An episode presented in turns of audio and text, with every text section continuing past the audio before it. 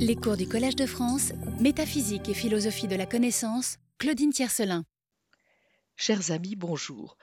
Lors de la dernière séance, nous avons pu circonscrire le domaine visé par le projet persien de constitution d'une sémiotique du vague qui soit logiquement et ontologiquement armée. C'est pourquoi, comme j'y ai insisté, cette réflexion sur le vague n'est jamais menée en tant que telle. En effet, d'une part, le vague n'est avec le général et l'individuel que l'un des trois termes mis en évidence par l'analyse catégorielle. D'autre part, il n'est avec le général que l'une des deux figures de l'indéterminé, qui s'opposent toutes deux au déterminé. La sémiotique du vague s'entend donc comme une théorie générale des formes que peuvent prendre et des relations que peuvent légitimement entretenir l'indéterminé et le déterminé que peuvent prendre et entretenir, en effet, car la visée normative et éthique de la sémiotique logique impose à la théorie générale des signes d'en préciser les conditions de vérité et de sens. Or, le problème à résoudre est le suivant. Comment parvenir à une théorie correcte de l'assertion qui nous permette de progresser dans la vérité tout en prenant acte du fait que la connaissance passe entièrement par des signes qui sont par nature indéterminés pour résumer la situation, je cite, L'intention des gens honnêtes, quand ils ne plaisantent pas, c'est de rendre déterminé le sens de leurs mots, de manière à ce qu'il n'y ait pas la moindre latitude d'interprétation. Fin de citation. Or, aucun signe n'est absolument précis. Nous avons donc suivi les étapes proposées par Peirce pour répondre à cet enjeu. D'abord, délimiter le domaine du vague pris entre ce double pôle, à savoir qu'aucun terme n'est absolument indéterminé et qu'aucun terme n'est absolument déterminé. Apprendre à expliciter ce que l'on veut dire, c'est donc simultanément refuser l'idée que l'on puisse faire remonter le sens d'un concept à on ne sait quelle sorte d'intuition primitive, fondationnelle, et l'idée que le vague soit absolument écrasant et irréductible. Il est tout aussi illusoire de croire partir de la précision alors qu'à tout moment de notre processus cognitif, nous sommes pris dans l'indétermination liée au processus d'interprétation des signes que de s'imaginer ne jamais pouvoir parvenir à la moindre forme de détermination ou de connaissance que ce soit. Nous avons précisé alors, deuxième étape, les deux aspects de la grammaire que sont le contenu propositionnel et la force assertive, avant de distinguer, troisième étape, ce qui relève en toute rigueur de la force assertive et de l'acte d'assertion, pour analyser en une quatrième étape la nature même et les conditions pragmatiques de l'acte d'assertion. Le cadre général est désormais en place, régi par les principes de la grammaire spéculative et par l'équilibre à préserver entre l'indéterminé et le déterminé selon que le vague se présente au niveau soit de la largeur, pour aller vite de la référence, soit de la profondeur, du sens, mais aussi relativement au général, aux formes possibles du déterminé et finalement à la situation impliquée par l'acte d'assertion. Aussi convient-il à présent de s'attacher à expliciter le fonctionnement même du vague dans le contexte propre à l'acte d'assertion. Bien qu'il ne s'agisse jamais, en toute rigueur, comme on l'a vu, de deux plans radicalement distincts, pour Peirce, je présenterai ce fonctionnement selon qu'il affecte la largeur ou la profondeur des signes. Commençons donc par le vague et le, le général en largeur. En effet, comme ce sont toutes deux des figures de l'indéterminé, le vague et le général sont, en dépit de ce qui les oppose, d'un point de vue formel, à égalité, on a par. Le vague étant décrit en outre comme, je cite, l'analogue antithétique du général. Citation 20 un signe. Sous cette dénomination, je désigne toute espèce de pensée, et pas seulement les signes extérieurs, qui est sous quelque rapport objectivement indéterminé, c'est-à-dire dont l'objet n'est pas déterminé par le signe lui-même, est objectivement général dans la mesure où il étend à l'interprète le privilège de pousser plus loin sa détermination. Exemple, l'homme est mortel. À la question quel homme? On répondra que la proposition vous laisse explicitement le soin d'appliquer son assertion à l'homme ou aux hommes qu'il vous plaira. Un signe qui est objectivement indéterminé sous quelque rapport est objectivement vague dans la mesure où il autorise plus ample détermination en un autre signe concevable ou du moins en ce qu'il ne désigne pas l'interprète comme étant préposé à cet office. Exemple, un homme que je pourrais mentionner a l'air un peu sûr de lui. Ce que l'on suggère ici, c'est que l'homme que l'on a en vue est la personne visée, mais la locutrice ne permet pas une telle interprétation ou quelque autre application de ses dires. Elle peut toujours dire si elle en a envie qu'elle ne voulait pas désigner la personne visée. Toute parole prononcée laisse naturellement le droit au locuteur de poursuivre en poussant plus loin l'exposé. Et donc, dans la mesure où un signe est indéterminé, il est vague, à moins qu'on ne le rende expressément ou par une convention explicite générale. 5. 447.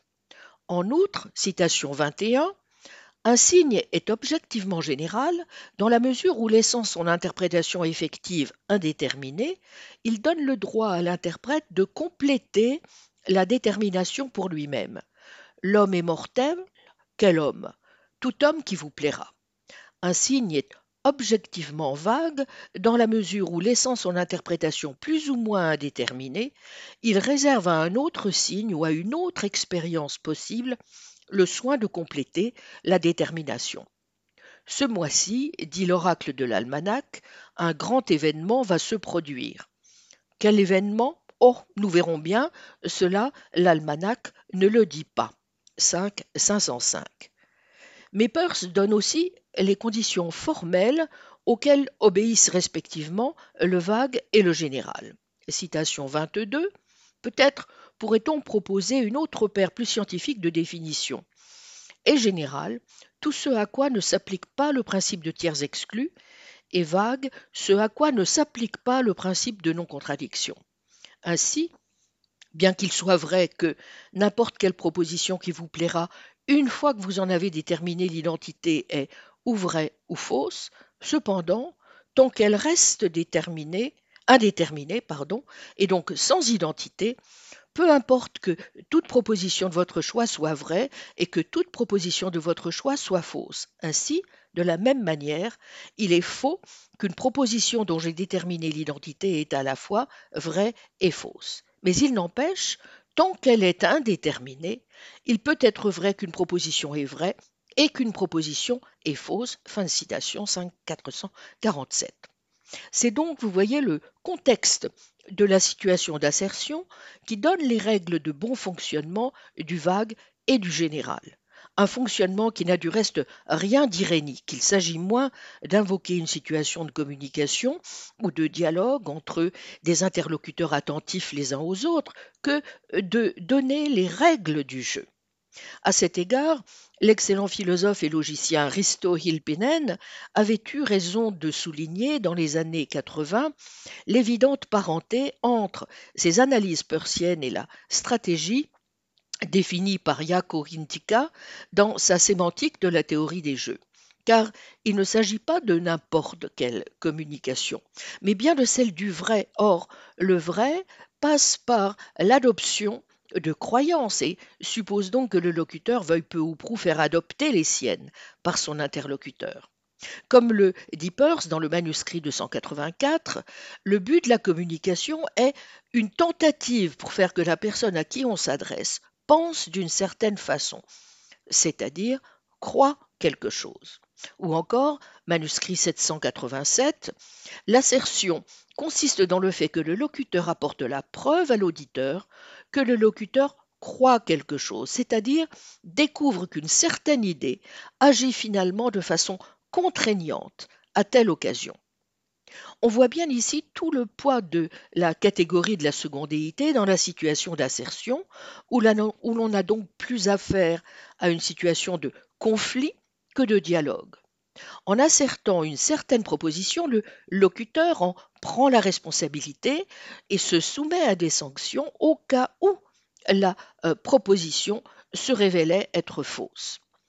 Je cite, asserter une proposition signifie en accepter la responsabilité en sorte que si elle tourne mal, ou si, comme le dit M. Schiller par implication, elle se révèle insatisfaisante, d'une manière qu'il est inutile de définir mais qui s'appelle faire la preuve de sa fausseté, celui qui l'a asserté regrette de l'avoir fait. Manuscrit 280.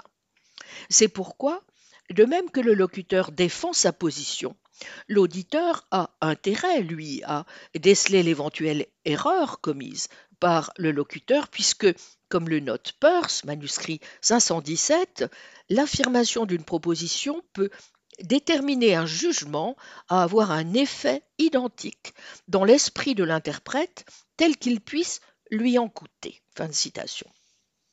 Vous voyez, les, buts respectifs ne sont donc pas identiques et peuvent même se trouver en franche opposition, comme les attitudes à l'égard de la vérité. Tant il est difficile, ne l'oublions pas, de renoncer à ses croyances. Manuscrit 9, le locuteur est essentiellement un défenseur de sa propre position et souhaite l'interpréter de telle sorte qu'elle soit défendable. L'interprète, qui n'a pas les mêmes intérêts et qui est incapable de l'interpréter pleinement sans considérer jusqu'à quelles extrémités cela peut mener, est dans une attitude relativement hostile et cherche l'interprétation la moins défendable. Fin de citation. Aussi arrive-t-il même à Peirce de qualifier l'interprète d'opposant, manuscrit 515. Le jeu de langage entre locuteur et interprète, dans le contexte d'une assertion indéterminée, s'apparente fort dès lors à la situation Kintika, qualifiée dans les années 80 de jeu de somme zéro. Certes, toute communication implique le respect mutuel d'un certain nombre de conditions tacites, une, entente aussi sur le but de la communication de la part des interlocuteurs. Comme nous l'avons dit au début, les honnêtes gens, quand ils ne plaisantent pas, veulent faire en sorte que le sens de leurs mots soit déterminé et qu'il n'y ait aucune latitude d'interprétation. Il n'empêche, la situation nécessairement asymétrique qui prévaut le plus souvent entre les deux interlocuteurs peut ne pas rendre l'élimination de l'indétermination forcément souhaitable. Le locuteur peut avoir intérêt à rester dans un certain flou car le vague ne tient pas à la nature du sujet, il est dû à l'intention délibérée du locuteur. Voyez 5 505 note 1. Lorsque nous disons un certain homme, cela signifie que la détermination qu'on laisse incertaine au lecteur et à l'auditeur est néanmoins ou fut à un moment donné certaine, soit pour le locuteur, soit pour quelqu'un d'autre. Fin de citation. Il n'empêche, si le locuteur veut convaincre, communiquer une information, il lui incombe de nuancer le vague. Entendons-nous de le nuancer, non de le supprimer, car la communication impose que l'indétermination ne soit pas euh, totale, sans quoi elle serait dénuée de sens. Mais alors comment de quels moyens dispose-t-on pour parvenir malgré tout à véhiculer de l'information et même, dans certains cas, à éliminer toute tentative d'interprétation. Eh bien, c'est ici que tout l'arsenal sémiotique entre dans la danse. Le locuteur peut avoir recours à des signes indexicaux indéterminés ou indéfinis, tels que, je cite, le signe ne s'exprime pas suffisamment pour permettre une interprétation déterminée, indubitable. Fin de citation. On peut tout d'abord faire disparaître le vague, qui est le fait du locuteur, si celui-ci accepte d'étendre à l'interprète le privilège qui consiste à porter plus loin sa détermination. De vague, l'assertion devient alors générale. Qu'un signe cesse d'être vague en devenant général n'est pas une manière de renvoyer plus loin le problème, car, je cite, aucun signe ne peut être à la fois vague et général sous le même rapport, puisque, dans la mesure où le droit de détermination n'est pas distinctement étendu à l'interprète, cela reste le droit du locuteur. Fin de citation. 5 506. Ensuite, la généralité échappe à la détermination absolue, dans la mesure où un signe qui donnerait à son interprète le soin de déterminer sa signification selon son bon plaisir ne signifierait rien, à moins que rien ne soit son signifié. Enfin et surtout, le général n'introduit aucune indétermination absolue car il faudrait sinon que la généralité puisse affecter la profondeur ou le sens d'un terme. Ce qui n'est pas en toute rigueur possible car un terme général est le produit d'une abstraction hypostatique. Cette opération, dont le rôle est si important en mathématiques, par laquelle nous introduisons des entités abstraites qui n'ont de justification qu'en vertu de la relation qu'elles ont avec quelque chose d'autre qui nous est déjà familier, et d'application possible que si telle affirmation faite à partir d'elle se révèle être vraie.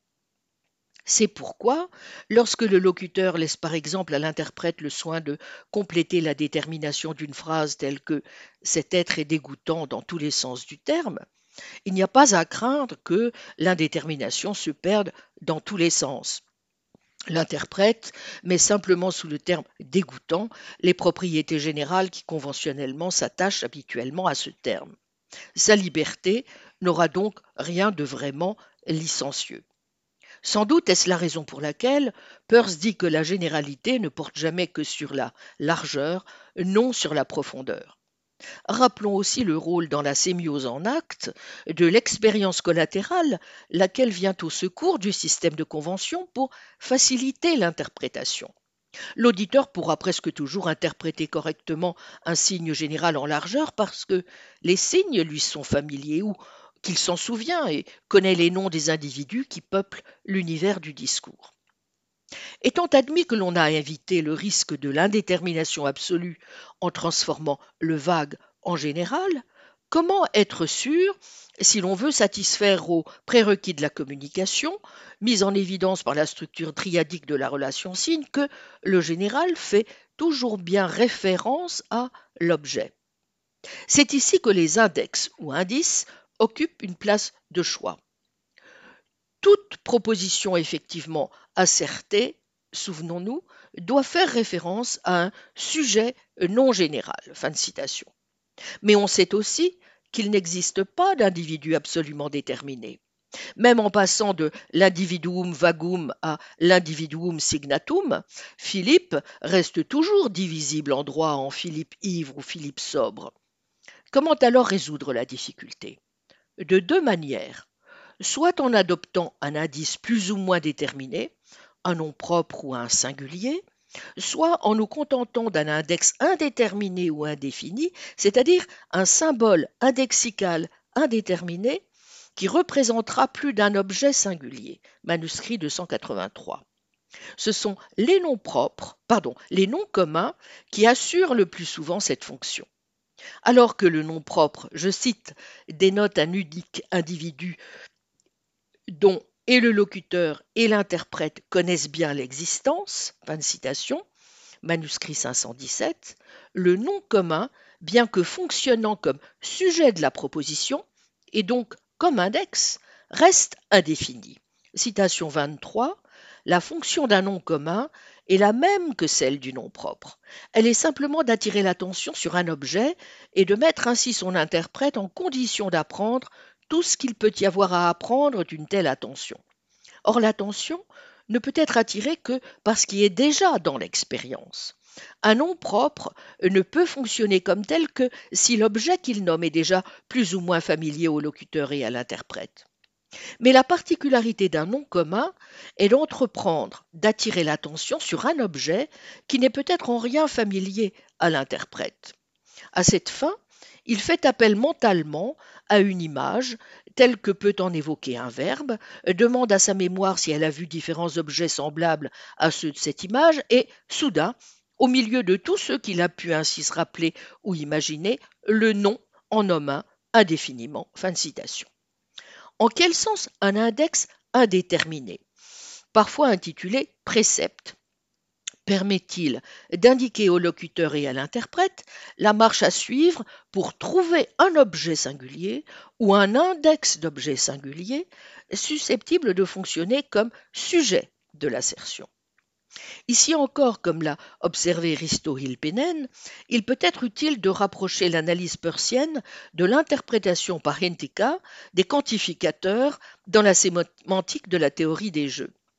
Un index indéterminé n'est indéfini que si le locuteur de la proposition est libre au fond de choisir, par les sélecteurs ou quantificateurs, l'objet que l'index est censé représenter, s'il est donc libre de l'interprétation qu'il donne à l'assertion. Un quantificateur existentiel est le signe d'un choix du locuteur dans le jeu de langage. Une proposition se définirait alors comme le choix fait par un locuteur de ne se laisser aucune latitude d'interprétation. Je cite, Une proposition définie est une proposition à l'égard de laquelle celui qui l'asserte ne se laisse aucune porte de sortie en disant qu'il n'a pas voulu dire ceci ou cela, mais quelque chose d'autre. Fin de citation. Mais le locuteur peut faire plus encore, il peut aller jusqu'à laisser son opposant choisir quel sera l'objet singulier qui réfutera la proposition, comme dans Tout homme qui vous plaira est mortel. Lorsque l'index de l'assertion est général, l'interprète peut donc choisir l'objet singulier que celui-ci instanciera, le quantificateur universel opérant alors un transfert du choix du singulier à l'interprète. Manuscrit 283, cela paraît étrange quand on y songe qu'il puisse y avoir un mode de signification tel que celui-ci, c'est-à-dire la généralité, dans lequel le locuteur d'un signe transfère à son interprète la charge de déterminer ce que ce signe doit être compris comme signifiant. Sa familiarité nous rend aveugles à son étrangeté. Fin citation. Le choix de l'objet ne pouvant se faire simultanément par les deux interlocuteurs, tout index indéterminé est donc soit individuel, non général, soit défini, non indéfini. Par ailleurs, quel que soit celui des deux qui fait son choix quant à l'objet qu'il doit choisir, une fois le choix de l'autre fait, il est censé savoir ce qu'était ce choix, ce qui constitue un avantage pour la défense ou pour l'attaque, selon le cas. Manuscrit 9, paragraphe 3. Le contexte de l'assertion est le second moyen mis en avant par Peirce pour expliquer l'effectuation, non plus cette fois de la singularisation de l'objet d'expérience, mais de son identification. Tout signe a un objet unique, même si cet objet unique peut être un ensemble unique ou un continuum unique d'objets. Aucune description générale ne peut identifier un objet. Le problème est résolu grâce au contexte qui introduit à la dimension véritablement pragmatique de la théorie persienne de la référence. Citation 24. Le bon sens de l'interprète du signe l'assurera que l'objet doit être l'un des objets d'une collection limitée. Supposons que deux Anglais se rencontrent dans un wagon de train européen le nombre total de sujets dont il y a une probabilité appréciable que l'un en parlera à l'autre n'excède peut-être pas le million, et chacun en aura peut-être plus ou moins en tête la moitié. Chacune de ces unités est donc envisageable. Si l'un mentionne Charles II, l'autre ne se demandera pas de quel Charles II il peut bien être question. C'est bien sûr du Charles II anglais. Le Charles II anglais était un homme tout à fait différent selon les jours, et on pourrait dire que, sans autre spécification, le sujet n'est pas identifié. Mais nos deux Anglais n'ont aucunement l'intention de couper les cheveux en quatre dans leur discours, et la latitude d'interprétation qui constitue l'indétermination d'un signe doit s'entendre comme une latitude susceptible d'affecter l'accomplissement d'un but. Or, deux signes dont le sens est pour toutes les fins possibles équivalent, sont absolument équivalents. Pour sûr, c'est du plus pur pragmaticisme, car un but est une affection de l'action. Fin de citation. C'est là en effet du plus pur pragmaticisme si on le rattache à la formulation de la maxime, vous en souvenez, considérer quels sont les effets pratiques que nous pensons pouvoir être produits par l'objet de notre conception, la conception de tous ces effets et la conception complète de l'objet 5402. Qu'est-ce à dire? Sinon que le sens d'un concept ne réside pas tant dans l'idée abstraite ou l'image mentale à laquelle il correspondrait que dans l'usage la méthode ou la technique d'action, l'attente ou même ce à quoi on le destine. Il y a bien plus ici, vous le voyez, qu'une simple introduction d'éléments pragmatiques dans l'élucidation du sens. C'est toute une théorie pragmatiste de la signification qui est en vue, et avec elle l'idée, entre autres choses, que toute définition passe par la description et l'exhibition de règles, de conventions, des usages aussi auxquels le terme est soumis. Passons à présent au fonctionnement du vague en profondeur. Il y a essentiellement euh, deux registres sous lesquels Peirce traite du vague qui s'attacherait plutôt à la catégorie de profondeur. Et c'est, dans les deux cas, pour souligner qu'on est en présence d'un vague irréductible, mais qu'il n'y a pas lieu d'y voir un obstacle à la connaissance. En effet, la première forme de vague est celle qui provient non de quelque ignorance factuelle, mais de l'indétermination qui s'attache intrinsèquement à nos croyances et à nos habitudes. Voyez la citation 25, vague en logique, indéterminée en intention. Une proposition est vague quand il y a des états de choses possibles concernant lesquels il est intrinsèquement incertain que le locuteur les eût-il examinés, il les aurait considérés comme exclus ou comme autorisés par la proposition. Par intrinsèquement incertain, nous voulons dire non pas incertain en raison de quelque ignorance de la part de l'interprète, mais parce que les habitudes de langage du locuteur sont indéterminées, en sorte que tel jour il considérerait que la proposition exclut ces états de choses et tel autre pas. Il faut l'entendre comme faisant référence à ce qui pourrait se déduire d'une connaissance parfaite de son état d'esprit car c'est précisément parce que ces questions ne se sont jamais ou que rarement présentées à lui que son habitude est restée indéterminée. Fin de citation. Dans une telle perspective, le vague est inéliminable parce que il s'enracine dans les croyances que nous entretenons sur le monde, croyances de sens commun, pour la plupart instinctives et pour cette raison même indubitable citation 26, à la question de savoir si un certain squelette qu'on vient de trouver est le squelette d'un homme plutôt que d'un singe anthropoïde, la réponse oui et non pourrait en un certain sens se justifier. En effet, étant donné notre conception de ce qu'est un homme, et qu'elle s'est formée sans que l'on songe à la possibilité d'une créature comme celle dont relève ce squelette, la question n'a réellement aucun sens. Manuscrit 596. Mais Peirce envisage une autre source de vagues.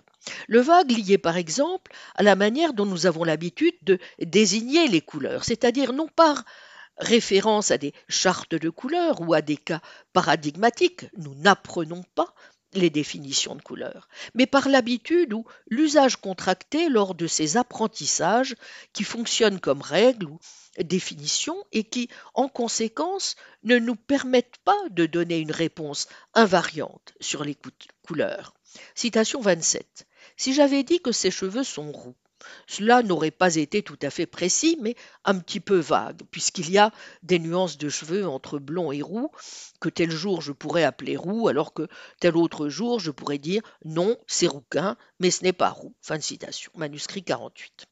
Mais si nous ne pouvons donner de réponse invariante sur les couleurs, c'est pour deux autres raisons, dont la première est liée au fait sur lequel je reviendrai tout à l'heure, qu'il y a dans la perception même de la couleur, au niveau même du sentir, que signifie par exemple voir rouge, quelque chose d'intrinsèquement vague.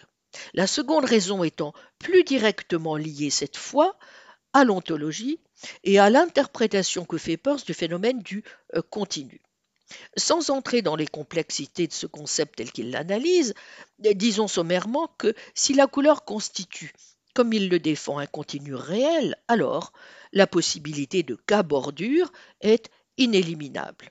Or, cette hypothèse est celle vers laquelle il s'oriente de plus en plus. Si les couleurs forment un continu, au sens énoncé par exemple dans le principe d'affinité ou de continuité de Kant, qui, je cite, prescrit que nous procédions d'une espèce à l'autre par un accroissement progressif de la diversité, alors le principe kantio-persien d'intermédiaire potentiellement infini est satisfait. Dès lors, il devient évident que l'on ne peut parvenir à aucun vocabulaire de couleur qui soit si précisément défini qu'il rende impossible les cas bordures. Citation 28. Supposons que la conversation de nos deux Anglais tombe sur la couleur de cheveux de Charles II. On sait que des rétines différentes voient les couleurs différemment. Que le sens chromatique soit bien plus varié qu'on le sache de façon positive est fort vraisemblable. Il est bien improbable que nos voyageurs aient reçu une éducation qui leur permette d'observer les couleurs ou qu'ils soient experts en nomenclature. Mais si l'un dit que Charles II avait des cheveux châtains foncés, l'autre le comprendra assez précisément pour tous les buts qu'ils peuvent avoir, et il s'agira d'une prédication déterminée. Fin de citation. Le vague tient donc ici à ce que le réel se présente sous la forme d'un continuum et que l'on a affaire à tous les problèmes bien connus des saurites, des calimites, des cas bordures et ensembles flous. Mais il n'a rien de problématique, au sens où il suffit, comme l'ont proposé par exemple Diana Raffman ou Igor Douven, de multiplier les valeurs référentielles pouvant servir de valeurs typiques ou de définir par exemple, pour les couleurs, des valeurs focales qui permettront de définir plutôt que des points une région, par exemple, de notre espace perceptif. Voyez la, citation 29. L'indéfini consiste en ceci qu'un signe laisse douteuse ce qu'était destiné à être son interprétation, quant à une grande multitude ou même un continuum d'interprétations possibles dont pas deux ne diffèrent sans que le doute ne s'étende aux interprétations intermédiaires. Fin de citation, manuscrit 283. Le vague est donc, en définitive, un principe universel réel et non un défaut de notre connaissance ou de notre pensée. 344. Il faut dire, en revanche, citation 30, que partout où un degré ou toute autre possibilité de variation continue subsiste, la précision absolue est impossible. Fin citation. Il est donc vain de songer à l'éliminer, mais plus encore, on doit en tenir compte, autant que faire se peut, dans notre connaissance. Affirmer que le vague, on ne peut pas plus s'en passer en logique qu'on ne peut se passer du frottement en mécanique, c'est simultanément affirmer que notre idéal de connaissance passe par l'examen des méthodes et principes à suivre en logique dans les sciences et en ontologie pour les mettre en lumière.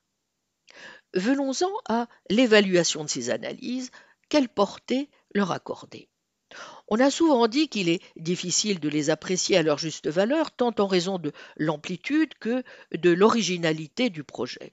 Pourtant, plus je lis les analyses menées depuis une bonne cinquantaine d'années à présent sur le sujet du vague, y compris les plus récentes, moins je suis convaincu par un tel diagnostic. Je crois au contraire que, sur nombre d'aspects, logiques, sémantiques, épistémiques, ontiques, la subtilité des réflexions persiennes permet de dissiper nombre de malentendus et de faire progresser la réflexion. En voici quelques-uns. Je reviendrai lors de notre dernière séance sur d'autres aspects encore, liés notamment à, son, notamment à son approche ontique du vague, si importante me semble-t-il, si l'on veut répondre comme il le faut à la manière dont notre pensée et notre langage nous ancrent dans le monde. Une première chose, me semble-t-il, dont on puisse déjà à ce stade louer Peirce, c'est d'avoir bien vu où localiser le vague, par rapport à quoi aussi le penser. Le vague est réel, il est objectif. Au passage, là où nombre d'analyses contemporaines tentent à se concentrer sur le vague qui entoure surtout le prédicat et non le sujet, Peirce s'attache à analyser les deux, et plus généralement a souligné que le vague affecte la profondeur, indéfinie en profondeur ou le sens, mais jusqu'à un certain point aussi, nous l'avons vu, la largeur, grosso modo la référence. Vu sous cet angle, cela veut dire que même si on élimine le vague, soit que le locuteur introduise des indices, soit qu'il transfère son droit de détermination à l'interprète, le vague devenant alors du général, dans tous les cas, demeure une indétermination irréductible. D'abord parce que les indices ne sont jamais totalement déterminés, ensuite parce que le général est bien une nouvelle figure de l'indéterminé. Dans tous les cas donc, l'irréductibilité de la troisième catégorie manifeste toute la force de sa réalité. Il en découle une première distinction importante, sans doute évidente aujourd'hui, surtout depuis la mise au point de Max Black dans son article de 1937, mais que des auteurs comme Russell en 1923 ou Weissmann ne semble pas toujours avoir faite, à savoir la distinction entre le vague et l'ambiguïté. Peirce indique clairement que ce vague irréductible qui touche donc tant le sens que la référence ne doit pas s'interpréter comme une forme ou une cause quelconque d'ambiguïté. Citation 31. Un terme qui est indéfini entre plusieurs interprétations alternatives distinctes a une sorte d'indétermination, il est équivoque ou ambigu. Mais cela est très différent de l'indéfini authentique dans lequel il y a une masse indistinguable ou indistincte de cas. Le premier est l'indéfini de l'expression couleur claire, si on laisse de côté l'indéfini en degrés. Le second est celui qui consiste à dire d'une histoire qu'elle est écrite dans un style relativement français. L'indéfini consiste en ceci que le signe laisse planer des doutes sur ce que peut être l'interprétation qu'on avait en vue, mais non pas sur le choix entre deux ou plusieurs interprétations, ce qui serait l'ambiguïté. Fin de citation. L'ambiguïté relève donc de l'équivoque, rendu possible par l'insuffisante spécification du sujet, bref, par son manque d'index ou d'objet, ou, comme l'a noté Mark Sainsbury, elle provient de ce qu'une seule et même phrase peut être utilisée pour dire ou demander plus d'une chose. Avant que la communication ne s'établisse, il faut donc déterminer de quelle chose au juste il s'agit. Il n'est pas sûr en revanche que Peirce distingue toujours clairement entre le vague et le relatif. Or, à l'inverse du vague, le relatif peut s'accommoder d'expressions précises. Prenez l'expression plus grand que la moyenne. Vous direz qu'une personne est plus grande que la moyenne si le chiffre qui a servi à mesurer sa taille est supérieur au chiffre mesurant la taille moyenne. Et c'est là une condition complètement précise qui n'a rien euh, d'une propriété vague. Mains prédicats vagues sont aussi relatifs. C'est le cas du prédicat relativement français, exemple que prend Peirce. Mais là encore, on peut en donner jusqu'à un certain point des conditions d'application plus précises en énumérant par exemple un certain nombre de caractéristiques du style français. Leur relativité ne doit donc pas être confondue avec leur vague. En ce qui concerne en tout cas l'ambiguïté, non seulement on peut, mais il faut l'éliminer. Au passage, cela nous renseigne sur l'attitude de Peirce à l'égard du langage ordinaire, car de toute évidence, le langage est bien l'une des sources de l'ambiguïté, mais ce n'est pas en ce qu'il comporte du vague objectif. La position de Peirce est ici nuancée. En un sens, il est sur une ligne qu'on pourrait qualifier de Wittgensteinienne, qui l'incite à trouver que le langage ordinaire est parfait en son ordre et qu'il n'y a pas lieu de lui substituer de langue idéale. Plus exactement, il faut que, je le cite, la philosophie adopte dans son langage un corpus de mots à la signification vague avec lesquels elle puisse identifier ces idées vagues de la vie ordinaire qu'il lui incombe d'analyser. Et à cette fin, les locutions vernaculaires, si elles ne s'y prêtent pas de façon irréprochable, seront les meilleures. Manuscrit 280. Il n'y a pas de mots qui soient si bien compris que ceux du langage ordinaire, pourtant ils sont invariablement vagues, écrit-il encore 6 494. Donc sur ce plan, Peirce n'est jamais allé aussi loin de toute évidence que Frege, pour qui, comme le rappelle Crispin Wright, un langage contenant des prédicats vagues était un, un langage essentiellement défectueux et qui tenait pour philosophiquement intolérable que des prédicats puissent apparaître dont on ne puisse pas toujours dire de façon déterminée si oui ou non ils pouvaient être vraiment attribués à un objet. Et sans doute cela permet-il de comprendre pourquoi il y a aussi chez le logicien de Milford une certaine dénonciation de l'illusion qui consiste à croire que l'on doive ou que l'on puisse remédier aux vagues du langage ordinaire par la précision. Dire que j'ai 123 euh, 000 cheveux châtains est sans doute précis, mais n'en reste pas moins vague. D'où une certaine inutilité de l'excès de précision. Citation 32. Il est facile de parler avec précision sur un thème général. On n'a qu'à renoncer simplement à être certain. Il est également facile d'être certain. Il suffit pour cela d'être suffisamment vague. Fin de citation. Toutefois, Peirce affirme tout aussi nettement que, je cite, le cas de la philosophie est très particulier en ce qu'elle a un besoin positif de mots populaires en des sens populaires, non pas comme son propre langage, comme elle a trop utilisé ces mots, mais comme objet d'étude. Elle a donc aussi un besoin particulier d'un langage distinct et détaché du discours commun. Un langage comme celui qu'Aristote, les scolastiques et Kant cherchèrent à fournir. Fin citation. Et c'est bien dans cette perspective que s'inscrit, comme nous l'avons vu, son refus de toute compromission de la logique avec le langage ordinaire ou la grammaire, son insistance sur la nécessité d'une éthique terminologique, de la création si besoin est de néologismes, de son respect enfin des distinctions les plus scolastiques. Le langage naturel est donc parfait en son genre, bien plus s'il peut aider le philosophe phénoménologue à identifier certains traits indéterminés de la réalité, mais à l'évidence, il y a pour Peirce des ordres dans la perfection. Il n'y a pas lieu sans doute d'incriminer le vague objectif du langage de tous les jours, mais point n'est besoin au fond d'en rajouter dans les sources d'ambiguïté qui lui sont déjà inhérentes. De ce point de vue, Peirce n'est pas un philosophe du langage ordinaire, il reste avant tout un logicien. L'art de parler comme l'art de penser doivent toujours se tenir au plus près de l'art de raisonner. Une deuxième distinction importante à mettre au crédit de son analyse concerne cette fois la distinction entre le vague et le général. Ici encore, cette distinction peut paraître évidente. Le domaine fini ou le champ d'application d'un mot et sa généralité, tandis que le vague de ce mot est indiqué par le manque de spécification qui s'attache à sa frontière. Il n'est pas sûr toutefois qu'elle soit toujours parfaitement maîtrisée dans les discussions ainsi voit-on Russell, euh, qui vient de déclarer qu'aucun mot vague ne doit être identifié avec un mot général, s'empresser d'ajouter, je le cite, que néanmoins cette distinction a tendance en pratique à s'évaporer et tomber le premier dans la confusion en déclarant un peu plus loin, je cite, qu'un souvenir est vague quand il est approprié à plusieurs occurrences et que le fait que la signification soit une relation de l'un au multiple est l'établissement précis du fait que tout langage est plus ou moins vague. Fin de citation. En tout état de cause, il n'est pas sûr que les auteurs distinguent toujours suffisamment les types possibles d'indétermination. Pour sa part, Peirce juge qu'il a de bonnes raisons de le faire, et pas seulement pour des raisons relevant d'un simple goût pour les symétries logiques.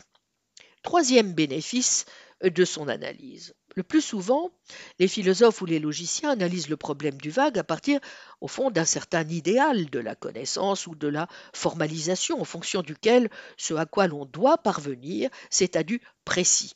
Comme l'écrit Frege, je cite, La logique et la rigueur des preuves exigent seulement qu'un concept ait des limites parfaitement définies, que pour tout objet on puisse dire s'il tombe sous ce concept ou non.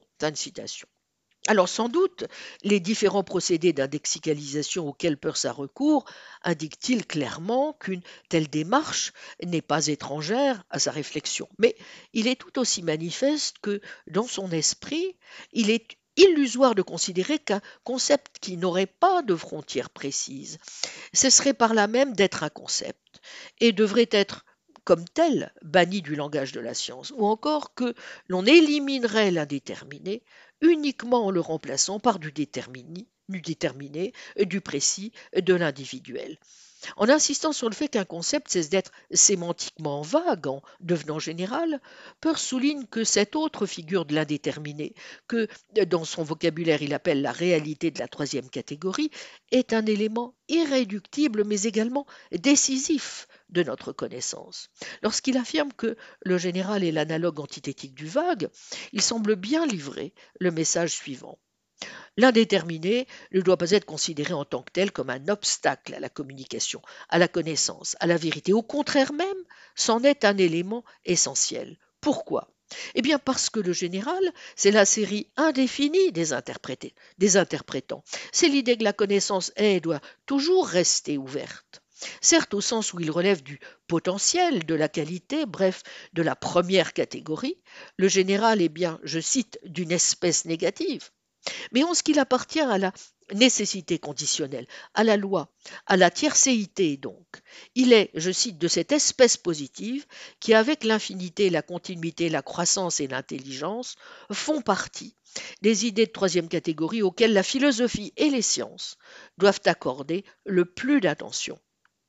La généralisation, opération, dit-il, la plus importante de l'esprit en mathématiques comme partout ailleurs, est en effet d'abord une opération de spécification.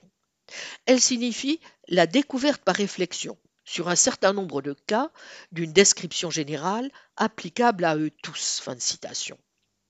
En tant que telle, la généralité est donc la manifestation même de l'intelligence, puisqu'elle est moins l'extension d'une idée qu'on avait déjà qu'un progrès dans le défini des conceptions que l'on applique à des choses connues. Éliminer le général, ce serait donc s'imaginer que l'on peut réduire le sens ou l'intelligence qui sont dans la pensée comme dans les choses, ce qui est illusoire. En conséquence, définir, spécifier, ce n'est pas nécessairement préciser.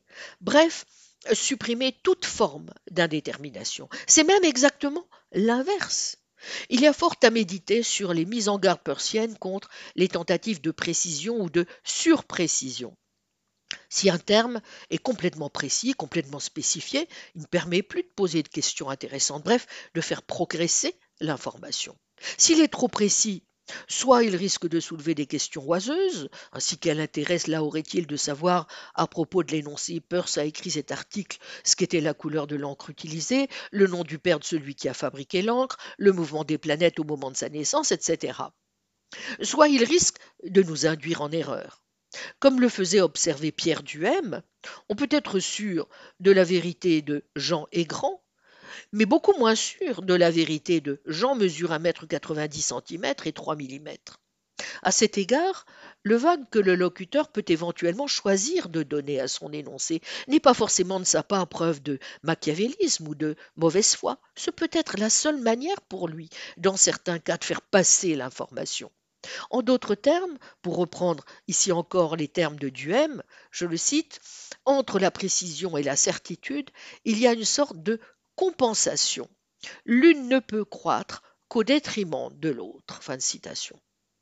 Dans l'attention que Peirce porte à l'indéterminé, il y a donc non seulement une position de confort, ce qui n'est somme toute pas négligeable si vous vous placez dans une perspective économique de la recherche, mais aussi, bien sûr, une position éthique et simplement pragmatiste. Le sens d'un concept réside dans le futur, dans ses effets concevables, en d'autres termes, dans l'idée d'une certaine réalité du possible.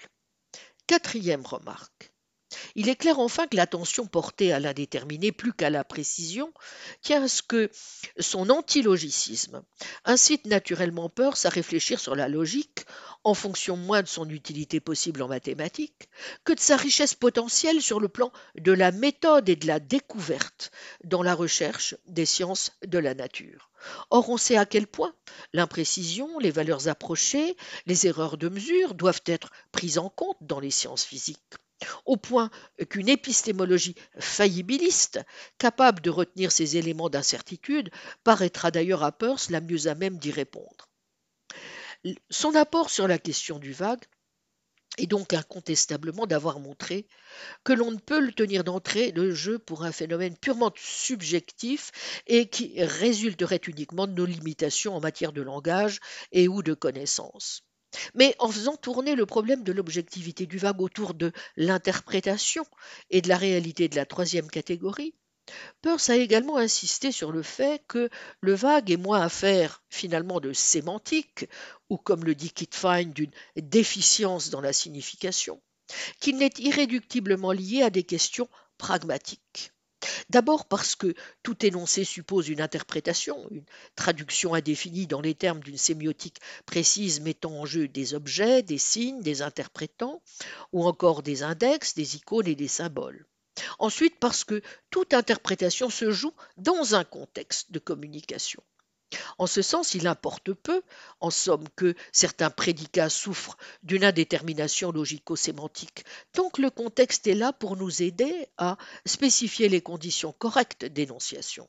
C'est là un point sur lequel a insisté la regrettée Graf, je la cite, Qu'un prédicat soit ou non susceptible d'être soritique ne dépend pas seulement de la forme ou du contenu des énoncés de phrases qu'ils contiennent. En effet, si des expressions vagues nous semblent dépourvues de frontières, boundaryless, c'est en raison du vague de nos intérêts, si bien que la sémantique des expressions vagues rend les conditions de vérité des énoncés qui en renferment sensibles à nos intérêts, avec pour résultat que le langage a une source traçable dans le vague de nos intérêts. Fin de citation. Ce qui n'empêche en rien qu'il soit, je la cite encore, possible d'expliquer pourquoi nos intérêts peuvent être vagues, pourquoi il se, fait qu'ils peuvent sembler tolérants d'une manière qui laisse intacte leur cohérence. En vérité, si nous prêtons plus attention à la manière dont nous employons les expressions vagues, cela laisse plus de place que nous ne le pensons communément au sein de l'espace de la logique classique et de la sémantique à la prise en compte du phénomène du vague, pourvu que nous soyons attentifs aux contraintes claires qui doivent toujours peser, et je la cite encore, et en particulier aux contraintes qui ont trait au relationnel, à la coordination et à la similarité. Fin de citation. Le vague est donc objectif sans être, vous voyez, problématique parce que l'assertion implique des croyances, des habitudes qui se manifestent dans notre usage des signes et dans cette mesure dans notre usage conceptuel autant que linguistique. On a donc intérêt à ne pas confiner les discussions sur le vague à une simple investigation linguistique, c'est-à-dire à une théorie de la production et de la détermination de la signification, ni à la question de savoir s'il faut créer une logique pour rendre compte du vague objectif du langage ordinaire. Peut-être vaudrait-il mieux tâcher d'analyser le mode de production et le rôle que jouent les croyances dans la formation de nos concepts et dans leurs usages. Pour citer encore Graff, les buts et désirs peuvent être vagues parce que leurs conditions de réalisation peuvent avoir des frontières vagues. Cela pourrait être vrai même s'il n'y avait pas de vague dans le langage, ou tout au plus un vague parasite dans des mots comme réaliser, satisfaire et vrai. Partant, en particulier, les cas bordures ne sont pas tout ce qui importe en matière de vague. Si c'était le cas, alors il n'y aurait aucun lien évident entre le vague et le paradoxe sorite. Les degrés de vérité, ajoute-t-elle, ne sont pas non plus paradigmatiques du vague. En conséquence, si nous prenons le vague au sérieux, et si nous reconnaissons que nous ne parlons que métaphoriquement, l'admission de frontières floues est, semble-t-il, tout ce dont nous avons besoin pour caractériser le vague. Dès lors, si nous avons raison de rejeter les cas bordures comme marque définitionnelle du vague, c'est qu'un prédicat peut, semble-t-il, avoir des cas bordures sans avoir de frontières floues. Fin de citation. Mais Peirce, me semble-t-il, n'a pas seulement voulu montrer qu'il y a du vague objectif, c'est-à-dire des états de choses dont l'application est objectivement impossible à déterminer, il a, il a voulu soutenir que le vague est réel parce que le réel aussi est lui-même vague. Son projet d'une sémiotique du vague est donc inséparable de sa réflexion ontologique sur le vague, dont on peut déjà se faire une idée à la lumière de sa position à l'égard de la logique classique. On sait en effet que Peirce a fait des tentatives dans les années 1905 en direction d'une logique à trois valeurs, admettant la valeur indéterminée, limite. On a pu montrer comment les développements formels qu'il a menés en ce sens anticipaient certaines découvertes de Loukachevix et de Post. La correspondance de cette époque renseigne d'ailleurs sur le contexte dans lequel furent menées ces recherches qui furent parallèles aux investigations menées sur les modalités. Faut-il y voir la dénégation de la logique classique? Non.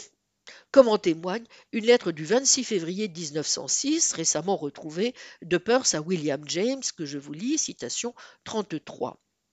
J'ai longtemps pensé que c'est un défaut sérieux de la logique existante qu'elle ne tienne aucun compte de la limite entre deux domaines. Je ne dis pas que le principe du tiers exclu est entièrement faux, mais ce que je dis, c'est que dans n'importe quel domaine de la pensée, il y a un certain chemin intermédiaire entre l'assertion positive et la négation positive qui est juste aussi réel que. Les mathématiciens le reconnaissent et recherchent cette limite comme le foyer présumé de concepts puissants, alors que les métaphysiciens et les logiciens démodés, ceux qui séparent le bon grain de l'ivraie, ne le reconnaissent jamais.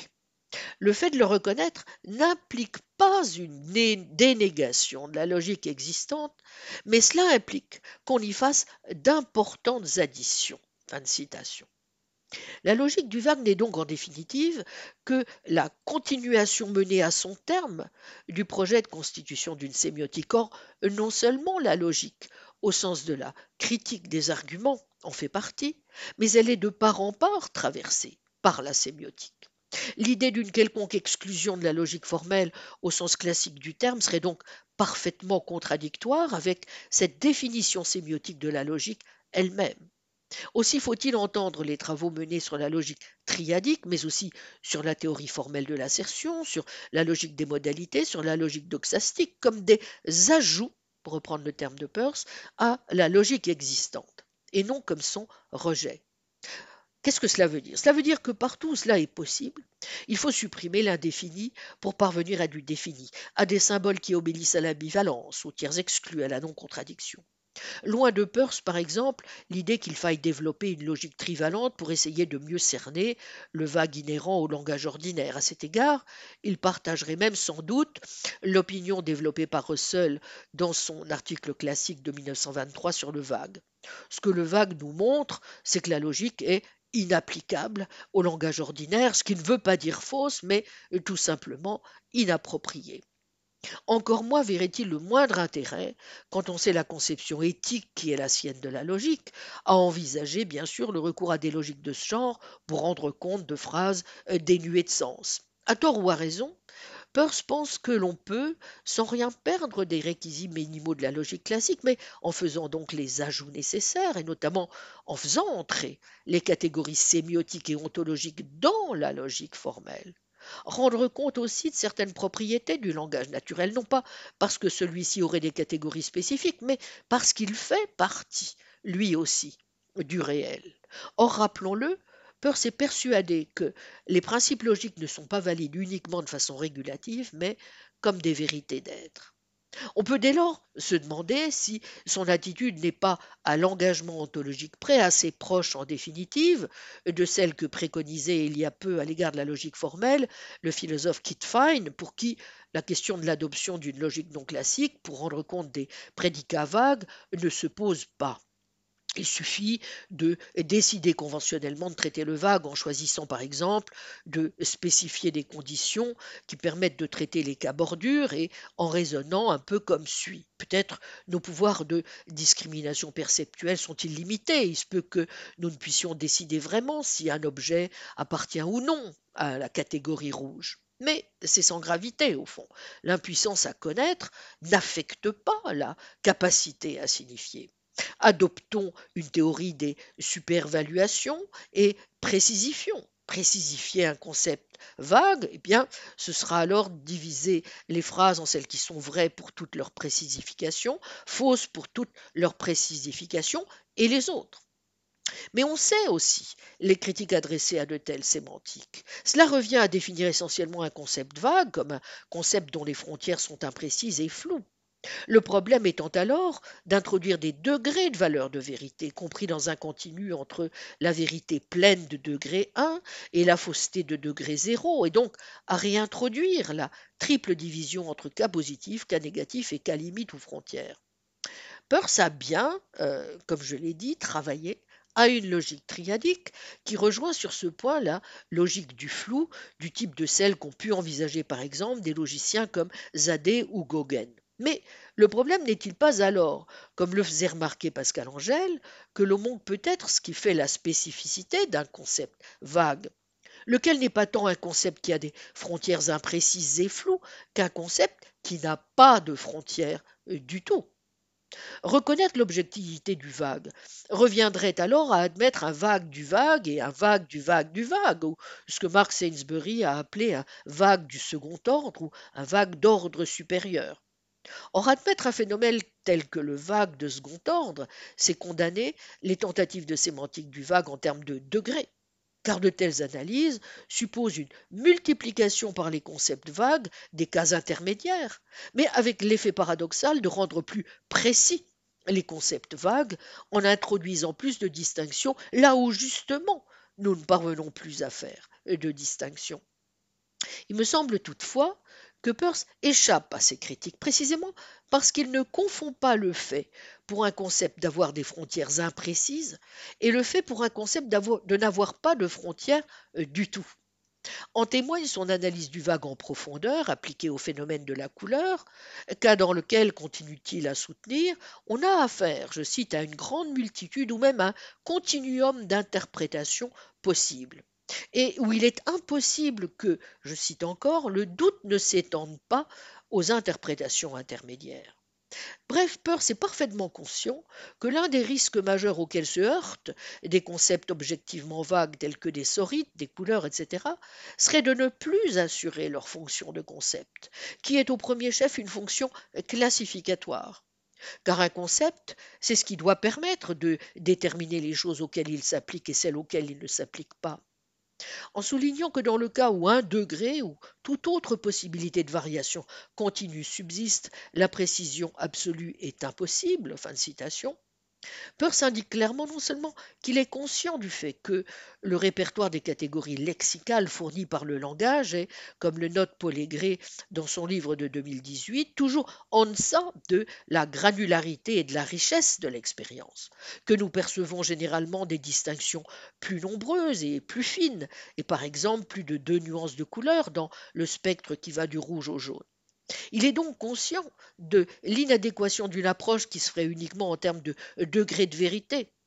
Utiliser un concept tel que chauve, ce n'est pas lui associer telle dimension comparative au sens où l'on serait plus ou moins chauve que x au degré n, car cela impliquerait que l'existence d'une telle dimension ne fait pas de doute.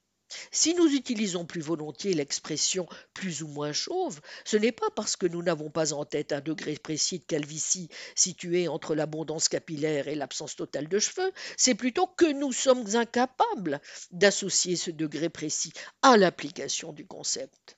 Cela empêche-t-il, nonobstant le concept vague, de jouer son rôle de classification? Aucunement. Comme le dit Peirce, même si on n'est pas un expert en nomenclature, on sait parfaitement, en établissant en quelque sorte une échelle de granularité moins grossière, distinguer un roux d'un rouquin. Il y aurait donc, comme le confirment les travaux des psychologues ou des auteurs comme Putnam ou Kripke, des concepts classificatoires naturels tels que les concepts d'espèces naturelles ou les concepts de couleurs qui fonctionnent au fond comme des paradigmes ou des prototypes et qui témoignent de la compétence que nous avons acquise en utilisant de tels concepts. Comme le notait d'ailleurs Weissmann en 1945, je le cite, il n'est pas possible de définir un concept comme l'or avec une précision absolue, c'est-à-dire de façon à boucher chaque recoin et chaque fissure contre l'entrée du doute. C'est ce que nous appelons la texture ouverte d'un concept. Fin de citation.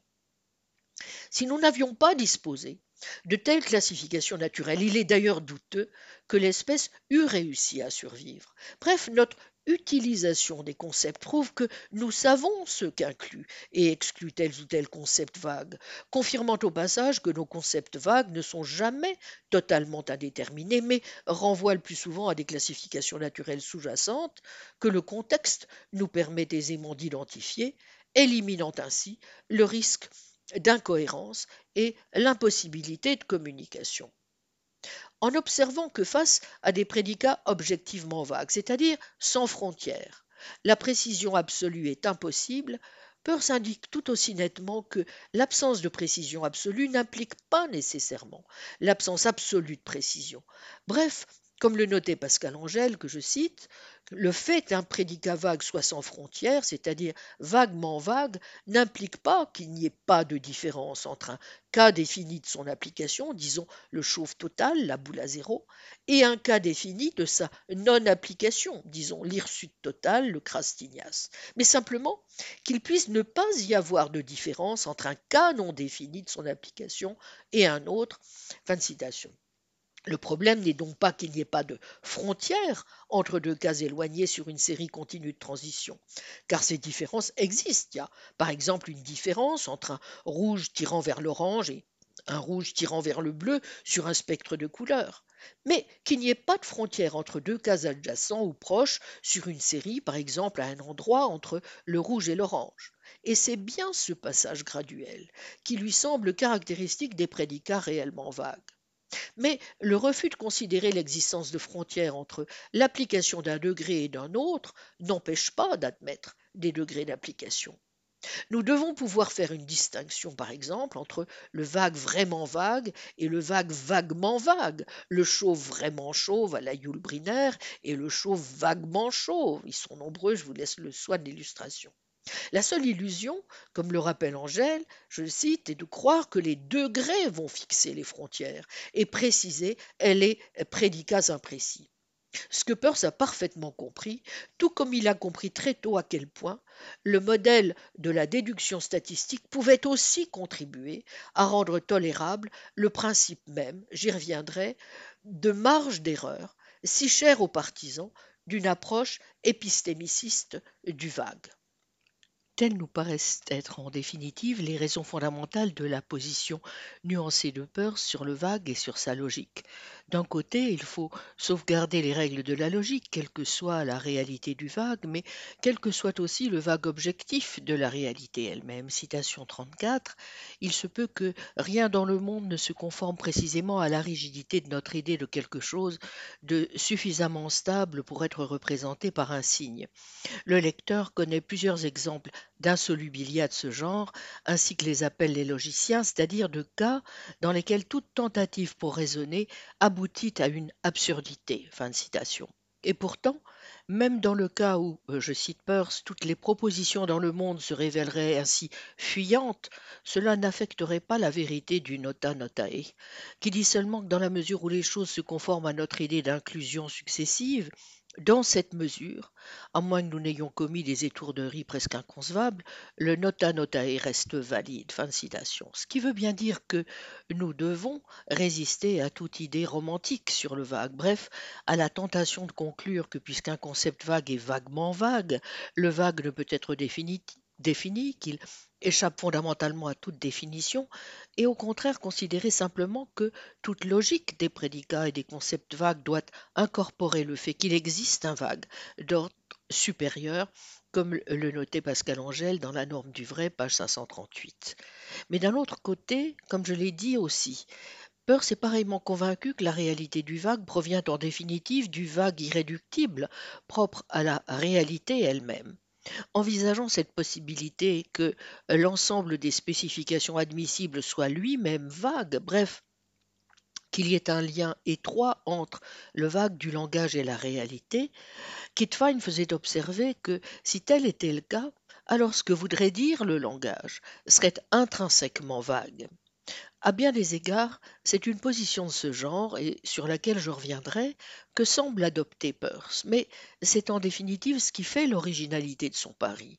Penser jusqu'au bout l'intelligibilité et l'irréductibilité du vague sans jamais céder à la tentation du romantisme, mais en cherchant aussi à insérer cette logique dans le projet plus ambitieux d'une ontologie réaliste cohérente de l'indéterminé. Cela posé, et sans entrer pour l'heure dans l'examen de cette dimension ontique du vague, je terminerai provisoirement notre enquête sur le vague par ces quelques questions. Quel sens pourrait-il bien y avoir à défendre, d'un point de vue seulement épistémique cette fois, l'objectivité du vague? Car je l'ai dit, la ligne majoritaire est de ne pas y voir un phénomène réel, mais un simple signe de nos limitations cognitives. Est-ce vraiment aussi sûr?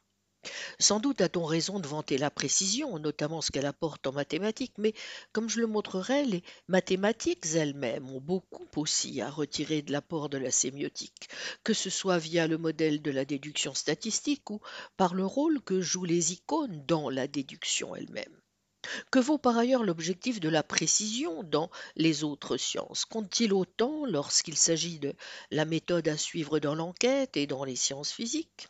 Après tout, l'imprécision, les valeurs asymptotiques, les erreurs de mesure y tiennent aussi une large place. Et j'ai évoqué la fécondité d'une épistémologie faillibiliste à même de capturer l'incertitude inhérente à toute recherche.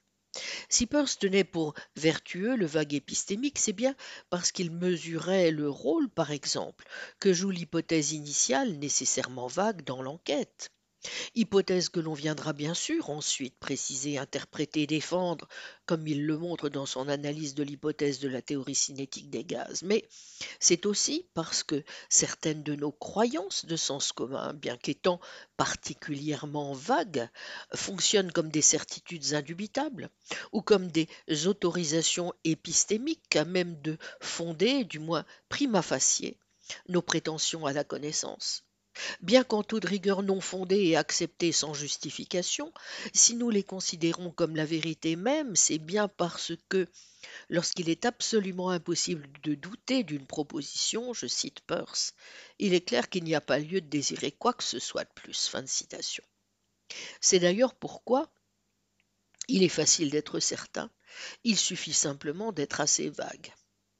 Sans doute, dès que nous parvenons à spécifier, à relever le défi de telle ou telle affirmation, nous pouvons alors envisager qu'elle soit fausse et avoir des doutes à son endroit. Mais, je cite, tant que nous ne spécifions pas ce qui est brûlé par le feu et dans quelles circonstances, peu de choses peuvent falsifier la vague affirmation de sens commun que le feu brûle.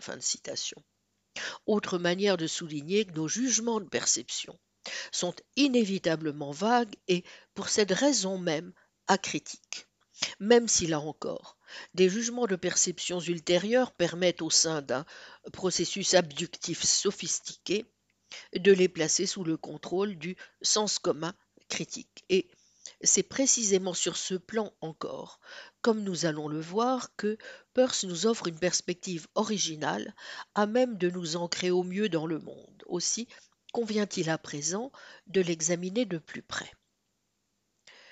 Comme nous l'avons vu à plusieurs reprises au cours de notre enquête, certains philosophes, Berkeley, Reed ou encore Condillac, ont été plus soucieux que d'autres de montrer qu'une attention aiguë aux signes et à la sémiotique pouvait contribuer à nous éclairer sur notre rapport tant représentationnel que perceptif au monde. Peirce, qui n'a pas manqué de dire tout ce qu'il devait à ce titre, en particulier à Berkeley ou à Reed, fait assurément partie de cette famille d'esprits. Et comme j'espère vous le montrer, il a non seulement prolongé leurs analyses, mais par la technicité qu'il a donnée aux signes de toutes sortes. Il est également parvenu à préciser avec une inventivité et une profondeur inhabituelles la nature de ces rapports. L'une des difficultés auxquelles nous nous heurtons depuis toujours lorsque nous voulons comprendre notre rapport perceptif au monde. C'est assurément celle qui a trait à l'élucidation de ce rapport et, pour l'essentiel, à la question de savoir si nous devons concevoir celui-ci comme un rapport immédiat, direct ou, diront certains, naturel, ou davantage comme un rapport indirect passant par des représentations, des idées, des contenus, conceptuels ou non, ou encore des jugements. À des titres divers, Berkeley, Reed ou Condillac nous en ont fourni d'éclatantes illustrations. Eh bien, je dirais que, à bien des égards, Peirce échappe à ces caractérisations et alternatives. Et s'il parvient à dégager une voie différente, c'est dans une large mesure parce qu'il confère un rôle tout à fait inédit à l'abduction. Mais quelle est au juste la nature de celle-ci? Instinct, sentiment, inférence logique, les trois à la fois? Et pourquoi cette analyse nous ouvre-t-elle une voie à même, sans le juger, mais sans davantage nous y perdre, de nous arrimer au monde? Tâchons de le comprendre. De Helmholtz décrivant la perception comme impliquant des inférences inconscientes, à Grégory, soutenant que les perceptions sont tout bonnement des hypothèses, les philosophes et les savants ont souvent souligné les, liens qui existent entre la perception et une forme ou une autre d'hypothèse, mais ils ont plus rarement entrepris de clarifier le statut épistémologique de l'hypothèse ou de se demander si cela pouvait avoir une incidence sur l'interprétation correcte de la perception elle-même. Peirce fait partie indubitablement de cela. Non seulement il a essayé de lier perception et hypothèse, par lui dénommée abduction, mais à l'aide de ces catégories, conçues comme des outils logiques, sémiotiques et phénoménologiques, phanéroscopiques, il a proposé une analyse des deux phénomènes qui ne manque ni d'originalité ni de force et qui, singulièrement, vient éclairer au passage l'enquête qui est la nôtre sur ce que pourrait être une défense correcte d'une ontologie sémiotique réaliste. Dans les conférences qu'il donne en 1903 à Cambridge sur le pragmatisme, Peirce définit carrément celle-ci, pardon, celui-ci, comme la logique de l'abduction et propose une analyse détaillée des relations qui peuvent exister entre eux. Jusqu'à un certain point, la perception est si proche de l'abduction que les deux processus sont impossibles à distinguer. Ils ont plus à voir, nous dit-il, avec une estompe, shading off, ou un dégradé, gradation, qu'avec une distinction tranchée. Mais pourquoi? J'ai évoqué à l'instant l'admiration par Peirce euh, de Berkeley, mais aussi, dans un cours antérieur, les raisons pour lesquelles il avait finalement jugé son analyse des signes insuffisante.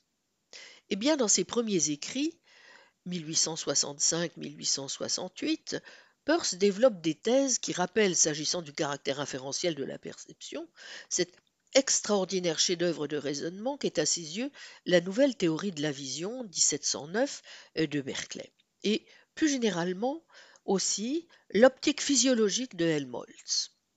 En vérité, dans les trois articles de 1868, Peirce interprète la perception de bout en bout lui-même comme un processus inférentiel et hypothétique.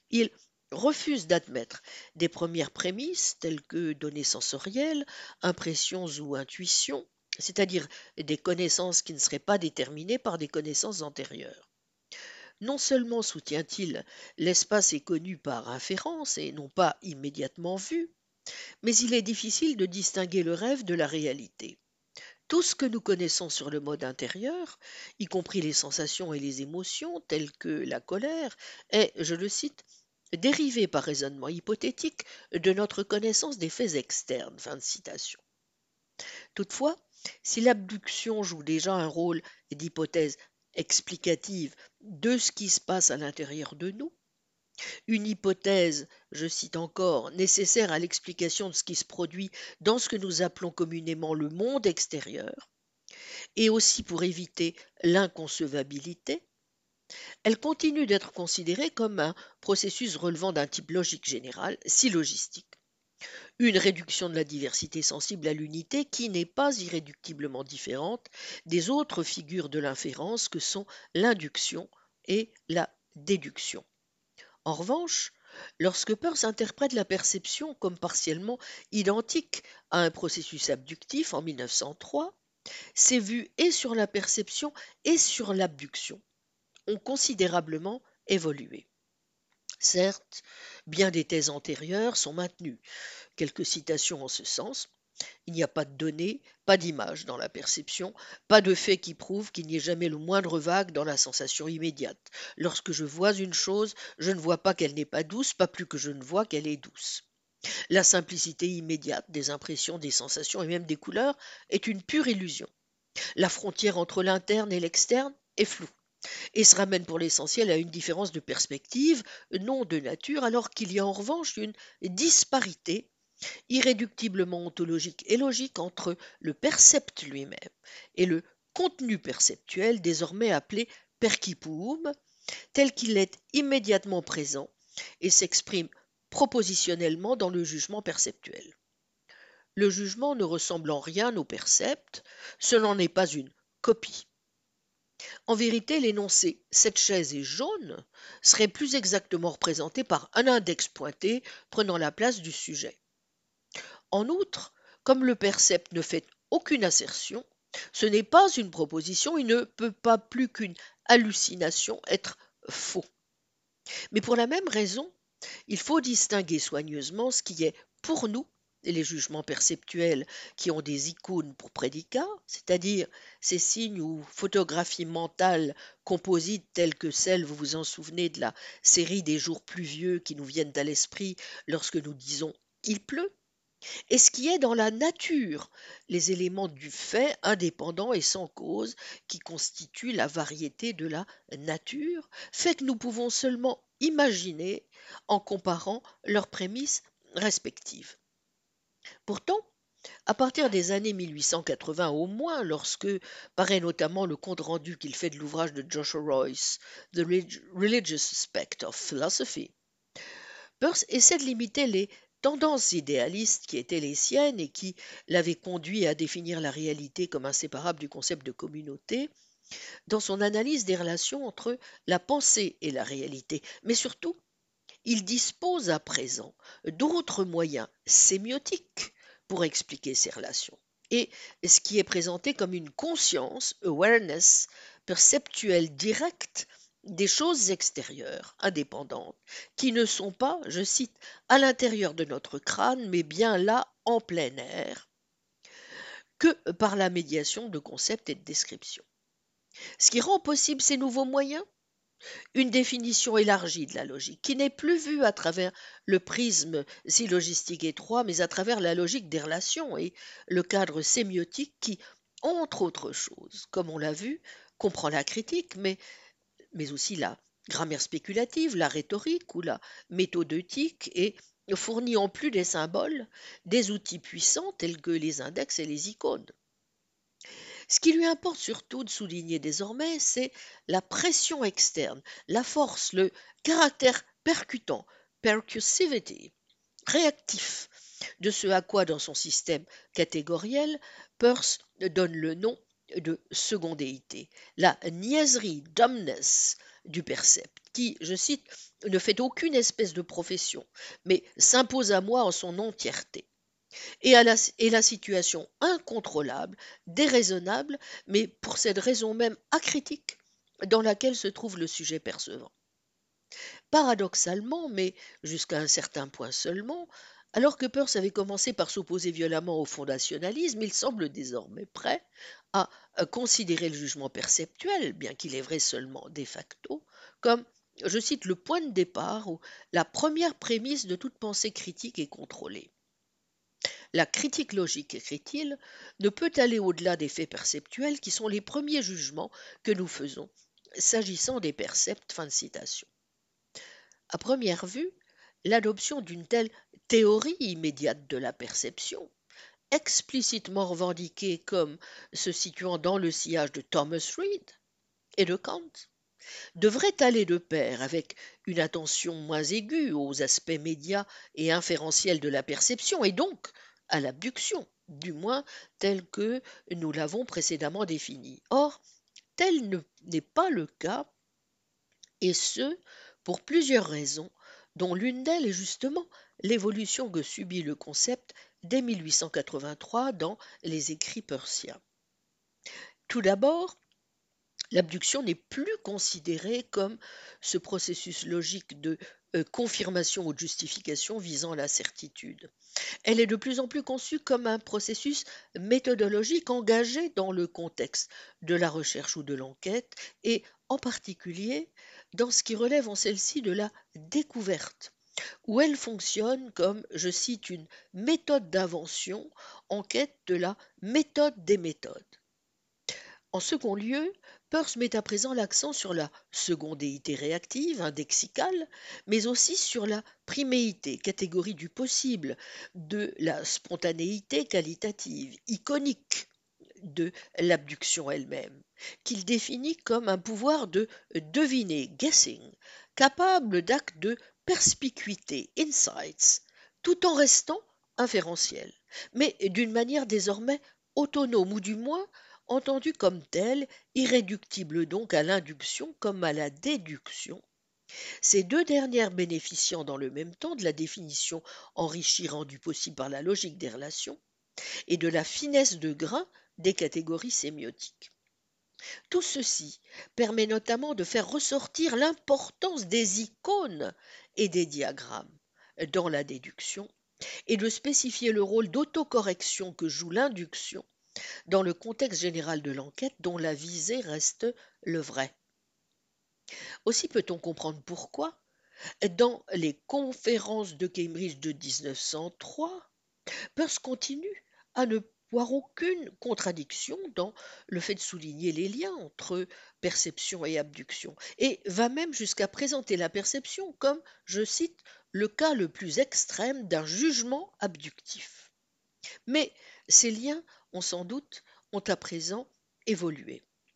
Pour se faire une idée de l'originalité de la conception persienne sur ces questions, et en particulier de la manière dont il envisage euh, la naissance abductive d'hypothèses innovatrices, il faut bien sûr garder à l'esprit la forme particulière de réalisme qui est le sien et qui présuppose notamment, dans le cadre de son réalisme scotiste, la réalité et l'irréductibilité de ces trois catégories que sont la qualité, la réaction et la médiation. Peirce dit nettement, je le cite, que la méthode abductive est un système de questions une application de la logique des relations catégorielles à la structure d'un fait particulier de perception.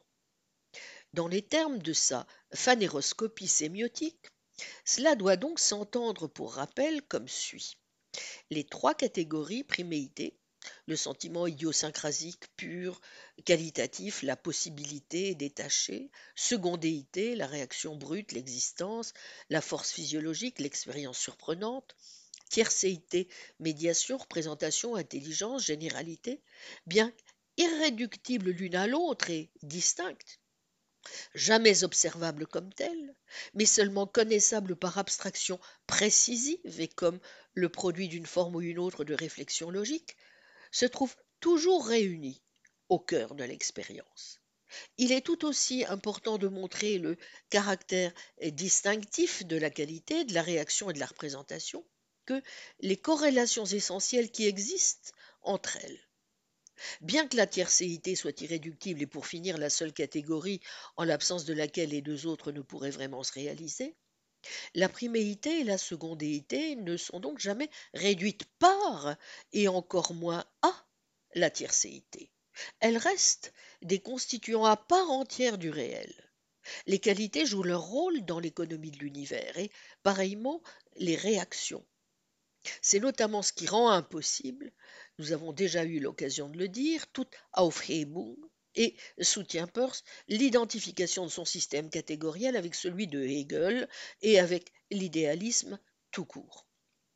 Toutefois, il est fondamental aussi pour quelqu'un qui se présente comme, je cite, un aristotélicien proche du scotisme et allant bien plus loin en direction du réalisme scolastique, fin de citation, de montrer que les principes généraux sont réellement opérants dans la nature, et que la tiercéité, je cite, se déverse dans notre esprit par toutes les avenues de la sensibilité, et donc déjà au niveau de la priméité et de la secondéité. Telle est l'une des raisons pour lesquelles, par exemple, les odeurs, je cite, ont un pouvoir remarquable d'évoquer à l'esprit des qualités mentales et spirituelles, ou pourquoi nous ne pouvons passer cinq minutes de notre vie sans faire de prédiction. Peirce va alors défendre ce qu'il appelle ces trois propositions cotères, coterie propositions, sans lesquelles, au demeurant, il ne pense pas, je le cite, qu'il soit possible de prendre la mesure des véritables caractéristiques du pragmatisme. Premièrement, rien n'est dans l'intellect qui n'ait pas d'abord été dans les sens, en sorte qu'un jugement perceptuel est, de fait, le point de départ de tout raisonnement et de toute connaissance. Mais il devient tout aussi crucial pour éviter la première option rendue possible par la première proposition selon laquelle toutes nos idées sont des idées perceptuelles, à savoir le sensationnalisme, de démontrer deux autres propositions. En d'autres termes que, deuxièmement, les jugements perceptuels contiennent des éléments généraux. Je cite, Il n'y a pas de conception qui ne nous soit pas donné dans des jugements perceptuels, si bien que nous ne pouvons dire, que toutes nos idées sont des idées perceptuelles. Fin de citation. Et troisièmement, je cite, l'inférence abductive, par quoi nous pénétrons comme par divination dans les secrets de la nature, est, comment dire, une estompe, shining off, un dégradé, gradation, de ce que dans sa plus éminente perfection nous appelons la perception de. De tels rapports, liant les abductions et les perceptions, à mi-chemin entre un voir et un penser, sont illustrés à travers plusieurs exemples et expériences. Tout d'abord, l'illusion optique de la ligne serpentine, exemple emprunté par Peirce à son père mathématicien Benjamin Peirce, qui, lorsque on la trace complètement, apparaît comme un mur de pierre, ou le dessin en perspective parallèle bien connu de la série de marches, l'escalier de Schröder, dans lequel on a d'abord l'impression de voir les marches à partir du dessus, mais on ne sait quelle partie inconsciente de l'esprit semble se lasser de lui surajouter cette construction, et, tout à coup, on a l'impression de voir les marches du dessous, si bien que le jugement perceptif et le percept lui-même semblent passer sans cesse d'un aspect général à l'autre et inversement. Fin de citation. En pareil cas, en fait, il y a deux manières de concevoir les choses. Ainsi, dans le cas de la ligne serpentine, qui peut aussi apparaître comme un mur de pierre, je cite, les deux sont des manières générales de classer la ligne, des classes générales sous lesquelles la ligne est subsumée. Mais la préférence très déterminée de notre perception pour un mode de classement du percept montre que cette classification est continue dans le jugement perceptuel. Mais Peirce fait allusion à une deuxième classe, un peu différente euh, de phénomènes, qui ne relèvent pas des simples illusions optiques, mais qui semblent impliquer et notre constitution, dans sa tendance naturelle à interpréter, et certaines caractéristiques intentionnelles des objets eux-mêmes. Telle est la série des phénomènes hypnotiques dont, je cite, un si grand nombre tombent dans le domaine de l'observation quotidienne ordinaire, tel que le fait de se réveiller à l'heure où nous souhaitons nous réveiller avec bien plus de précision que notre moi éveillé ne pourrait le deviner, qui semble impliquer que nous percevons ce que nous sommes ajustés à interpréter, même si c'est bien moins perceptible que n'importe quel effort express nous permettrait de le percevoir.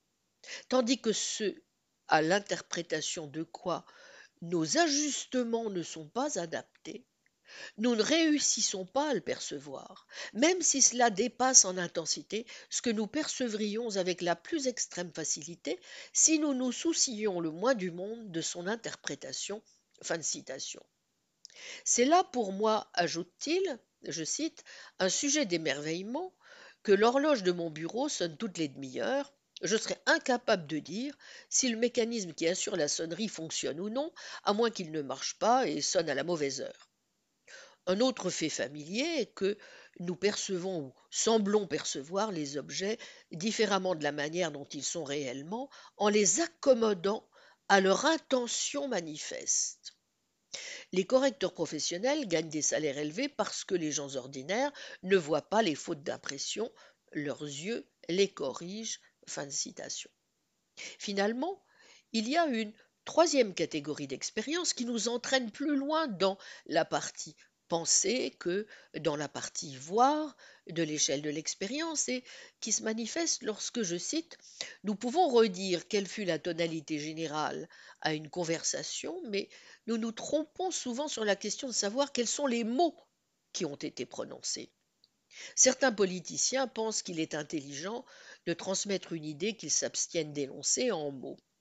Le résultat, c'est qu'un journaliste est prêt à jurer le plus sincèrement du monde qu'un politicien lui a dit quelque chose euh, que le politicien a pris grand soin euh, de ne pas dire. Dans ces trois cas, si, je cite encore, le percept et le jugement perceptuel étaient d'une nature totalement étrangère à l'abduction, on s'attendrait à ce que le percept ne soit doté d'aucun des caractères qui sont propres aux interprétations, alors qu'il peut difficilement manquer d'avoir de tels caractères s'il n'est qu'une série continue de ce qui, discrètement et consciemment accompli, serait des abductions. On peut aisément en conclure qu'une certaine théorie de l'interprétation semble, selon toute apparence, donner dans la perception, et que rien n'est plus familier, surtout à ceux qui travaillent en psychologie, que le caractère interprétatif du jugement perceptif. Ce n'est manifestement rien d'autre, conclut Peirce, que le cas le plus extrême d'un jugement abductif. Deux questions se posent immédiatement à nous.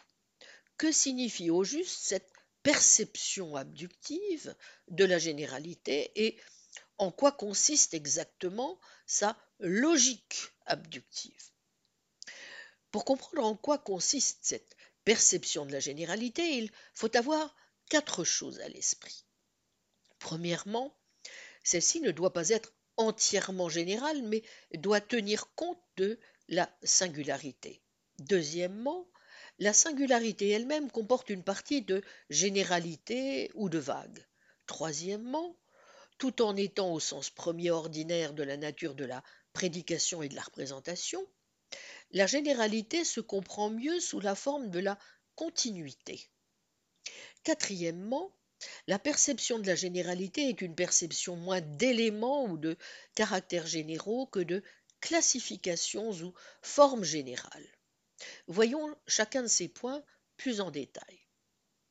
Jusqu'à un certain point, la définition par Aristote de la généralité comme ce qui est par sa nature prédiqué d'une pluralité de choses est, dit Peirce, assez bonne, puisque elle indique simplement que, je cite, tous les jugements ordinaires contiennent un prédicat et que ce prédicat est général. Traduit dans les termes de la logique des relations, cela signifie qu'une proposition, par exemple Tullius et Cicéron, peut avoir autant de sujets qu'on veut, par exemple l'orateur latin, l'auteur du De Finibus, etc., mais ne peut avoir qu'un prédicat. Mais comme le montre la structure de la proposition, sauf à énoncer une absurdité, on doit aussi être en mesure de tenir compte de la présence de ces sujets, en d'autres termes, du singulier. Ce qui n'est pas général et singulier, le singulier est ce qui réagit. Or, il est clair que la réaction est l'existence, et que le jugement perceptuel est le produit cognitif, je souligne, d'une réaction. Fin. Mais il faut bien voir en deuxième lieu que, pour Peirce, la singularité ne s'oppose pas radicalement à la généralité. Je cite, L'être d'un singulier peut consister dans l'être d'autres singuliers qui sont ses parties. Fin de citation. Ainsi, le ciel et la terre est un singulier, et son être consiste dans l'être du ciel et l'être de la terre dont chacun réagit, et donc un singulier formant une partie du ciel et de la terre. En vérité, toutes les propositions se rapportent au même singulier qui est toujours en réaction, à savoir à la totalité de tous les objets réels. Cela est dû au fait que, nous l'avons déjà dit, les singuliers sont toujours pour Peirce des pseudo-singuliers. Philippe est toujours susceptible de division logique en Philippe ivre et Philippe sobre, etc. Ainsi, il est sans doute exact que, je cite, les seuls termes logiques qui soient en toute rigueur singuliers sont les sujets des jugements perceptuels et de ce que l'on peut appeler les jugements volitionnels précédant immédiatement l'action, qui fonctionnent donc comme des index, les index dénotant toujours ce singulier réactif. Mais il n'en reste pas moins que des noms propres tels que Theodore Roosevelt ou Rudyard Kipling, qu'il est commode de considérer comme des singuliers parce qu'ils dénotent des personnes qui, pouvons-nous dire en gros, sont pareillement connues de moi et de vous, donnent lieu chez vous et chez moi à une connaissance sensiblement différente. Supposons que nous évoquions le nom de Theodore Roosevelt. Voici comment nous pourrons décrire l'expérience.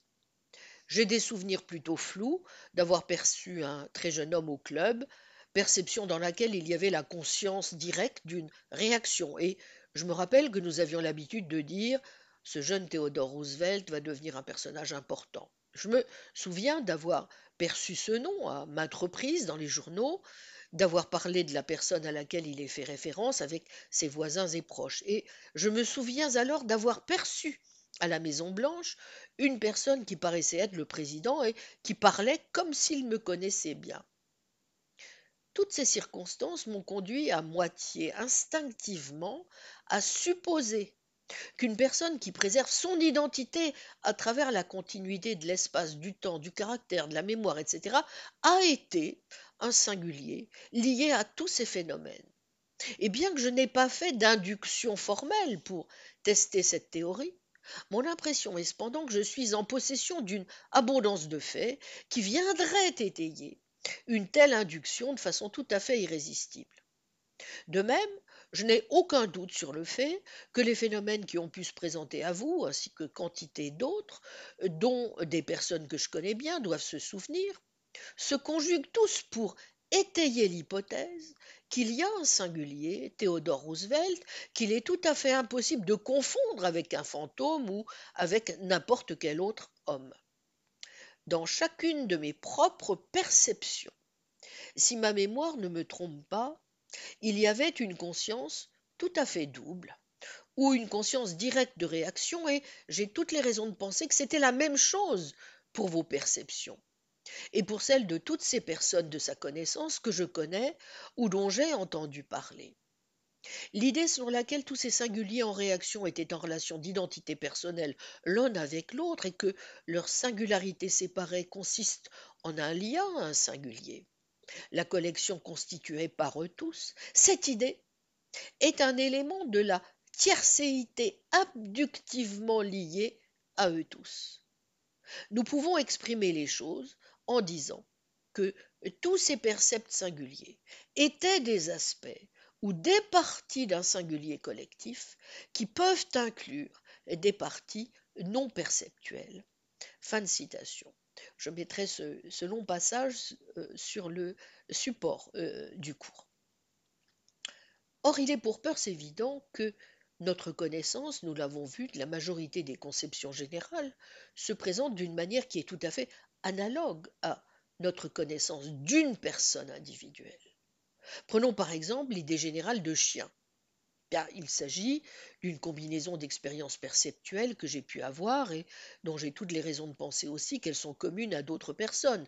Expériences que j'ai, je cite, généralisées par abduction, principalement avec de petites doses d'induction, acquérant ainsi certaines idées générales des manières des chiens, des lois de l'agent canine, dont certaines sont invariables, autant que j'ai pu l'observer, telles que ses fréquents jappements, d'autres simplement habituels, tels que euh, sa façon de faire un cercle lorsqu'il se prépare à faire un somme, et qui me font finalement entrer en contact avec le mot chien, plus comme une classe que comme un individu.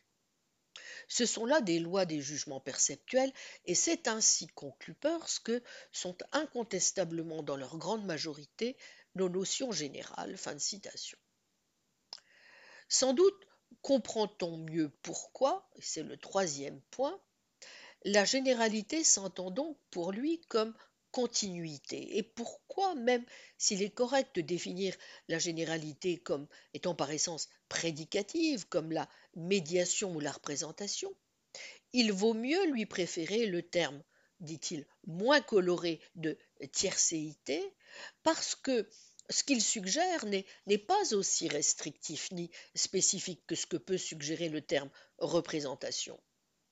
Comme les lois générales de la nature, celle-ci peut en effet, je cite, produire des effets physiques, mais elle implique aussi des possibilités allant absolument au-delà de toute multitude, ce qui est l'autre nom de la continuité.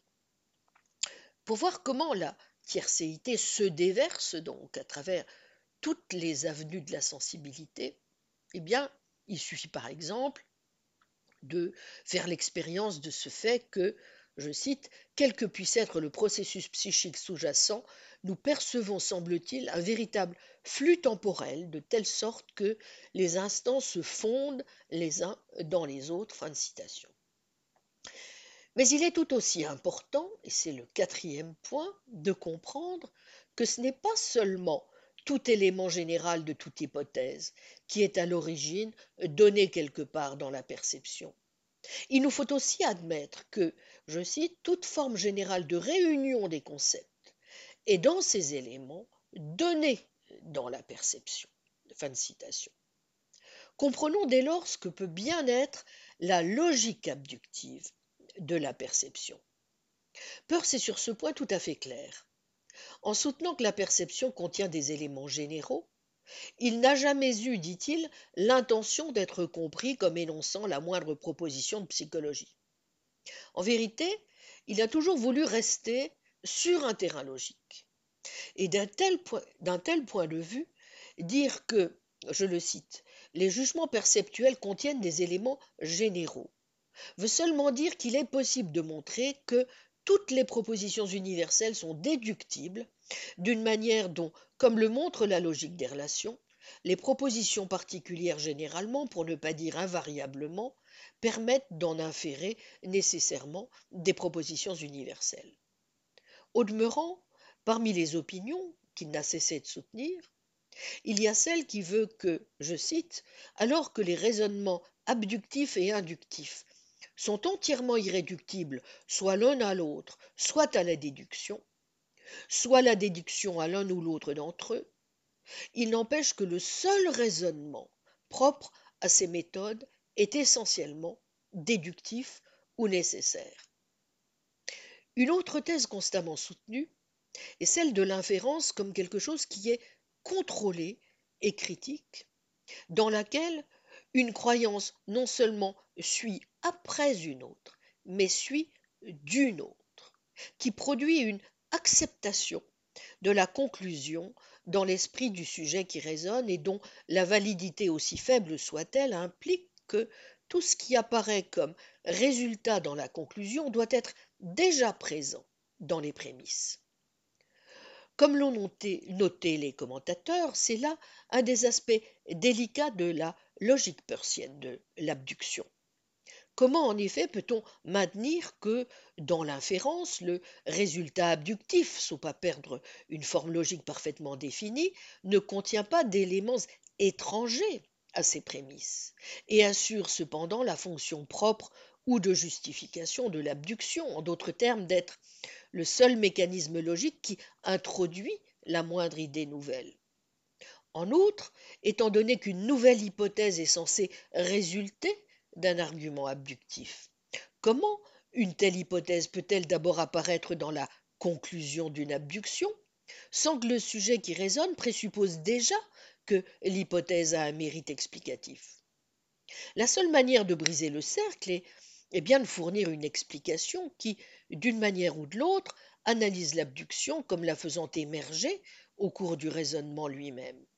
Or, c'est exactement ce qui se produit, considère Peirce, dès qu'on analyse le phénomène comme une espèce de voir ou de percevoir. Souvenons-nous de la structure de l'inférence abductive. Le fait surprenant C est observé. Mais si A était vrai, C irait de soi. Partant, il y a des raisons de soupçonner que A est vrai. Il convient d'abord de rejeter une objection cruciale. On dira peut-être que, étant admis que la conclusion A est vraie repose sur la prémisse si A est vrai, C est vrai, il n'en serait pas moins contraire à la connaissance commune d'affirmer que les antécédents de tous les jugements conditionnels sont donnés dans la perception, et ainsi il demeure presque sûr que certaines conceptions ont une origine différente. Mais à cela, on peut répondre de la manière suivante. Toute la matière logique d'une conclusion, et ce, dans n'importe quel mode d'inférence, doit être intégralement contenue dans les prémices.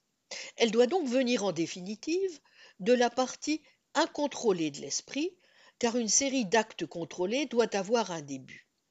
Mais, poursuit Peirce, le contrôle de soi est le caractère qui distingue le raisonnement des processus de formation des jugements perceptuels et le contrôle de soi, quelle que soit sa nature, est purement inhibiteur. Il n'est à l'origine de rien. Ce ne peut donc pas être dans l'acte d'adoption d'une inférence, dans le fait de la déclarer raisonnable, que les conceptions formelles en question peuvent apparaître de prime abord. Ce doit être dans le fait de percevoir en premier que c'est ainsi que l'on pourrait de façon concevable raisonner. Et en quoi cela consiste-t-il? Je m'aperçois que j'ai instinctivement décrit le phénomène comme un percevoir. Je ne voudrais pas tirer argument des mots, mais un mot peut fournir une suggestion valable que peut-être notre première rencontre directe avec une inférence, alors qu'elle n'est pas encore adoptée, sinon une perception, une perception du monde des idées. Dans la première suggestion de celle-ci, l'inférence doit être pensée comme une inférence, Dès son adoption, en effet, il y a toujours la pensée que l'on pourrait raisonner dans toute une série de cas. Or, le simple acte d'inhibition ne peut introduire cette conception. L'inférence doit alors être pensée comme une inférence à sa première suggestion. Fin de citation. Vous voyez, toute inférence comporte donc trois étapes. La colligation, ou réunion de propositions distinctes en un tout, et qui affirme elle-même un résultat, qui est elle-même un raisonnement déductif. L'observation ensuite, partie essentielle du raisonnement. Et enfin, le jugement, qui inclut l'acceptation du fait que ce qui est observé dans les prémices produit, en suivant une règle, cette conclusion, et par là une acceptation de la conclusion elle-même. Partant, c'est dans la deuxième partie du processus inférentiel, c'est-à-dire dans la partie qui contemple ou observe et qui est incontrôlable ou irrésistible, que l'abduction se suggère elle-même sous la forme d'un voir qui n'est pas tant le voir d'un caractère général que celui, dit d'une pensée qui généralise. Celui qui raisonne, en quelque sorte, a la pensée que la conclusion inférée est vraie parce que dans un cas analogue, une conclusion analogue serait vraie, ce qui a toute l'apparence d'une règle générale. C'est ce qui se produit dans ce qui est l'illustration favorite de Peirce du processus, euh, euh, la découverte par Kepler des orbites elliptiques. Ce que l'on observe n'est pas l'hypothèse en soi, ni le simple conditionnel nu, mais plutôt que on peut raisonner à partir de telle ou telle information, d'arrière-plan, vers le conditionnel en question. Observer n'est donc pas en soi inférentiel. Aucun contrôle ne s'exerce euh, dans le fait d'avoir l'intuition que l'on pourrait raisonner d'une certaine manière. Par exemple, que, étant donné l'information d'arrière-plan, si Mars se meut selon une voie elliptique, alors il aurait telle ou telle longitude. Car c'est cela la nouvelle intuition incontrôlée dans, sans le monde des idées dans la tiercéité telle qu'elle est donnée dans la perception. Il faut plutôt voir que le contrôle intervient lorsque l'on décide d'adopter l'inférence, en jugeant euh, par là même que la conclusion est vraie, dans la mesure où elle est une conséquence de l'information d'où l'on est parti. L'intuition créatrice enregistré dans la prémisse conditionnelle apparaît lorsque l'on commence par observer que l'on peut raisonner d'une certaine manière, comme l'a montré Capitane, c'est-à-dire ainsi que bien que euh, la nouvelle hypothèse soit engendrée en quelque sorte au sein d'un épisode de raisonnement, elle n'apparaît pas comme le résultat d'une étape inférentielle contrôlée. Mais il faut aussi se souvenir que le jugement perceptif est le résultat d'un processus, bien que d'un processus, dit Peirce, qui n'est pas suffisamment conscient pour être contrôlé, ou pour le dire plus justement, qui n'est pas contrôlable et donc pas complètement conscient. Et que la phase d'observation elle-même doit être plutôt considérée comme la mise en œuvre de processus inférentiels subconscients, continus, et qui ne sont pas pleinement contrôlables. C'est pourquoi il ne s'agit pas, je cite, d'une conscience immédiate de la généralité. Il ne peut y avoir aucune expérience directe du général, dit-il encore, pas plus qu'il ne s'agit, je cite, d'une série d'efforts critiques distincts, tels qu'on les représente, par exemple, dans le sophisme d'Achille et de la tortue. Si Peirce note que la généralité, la tiercéité se déverse sur nous dans nos jugements perceptuels mêmes, et si tout raisonnement, dans la mesure où il dépend du raisonnement nécessaire, c'est-à-dire du raisonnement mathématique, tourne autour de la perception de la généralité et de la continuité à chacune de ces étapes, fin de citation, c'est bien parce que la, la suggestion abductive est plus correctement décrite comme la résultante au fond de deux phénomènes. D'une part, donc, un acte de perspicuité, insight, bien que d'une perspicuité extrêmement faillible, qui nous vient, dit-il, comme en un flash. Il est vrai que les différents éléments de l'hypothèse étaient présents en notre esprit auparavant, mais c'est l'idée de réunir, ce que nous n'avions jamais rêvé de réunir, qui offre à notre contemplation, comme en un flash, la nouvelle suggestion.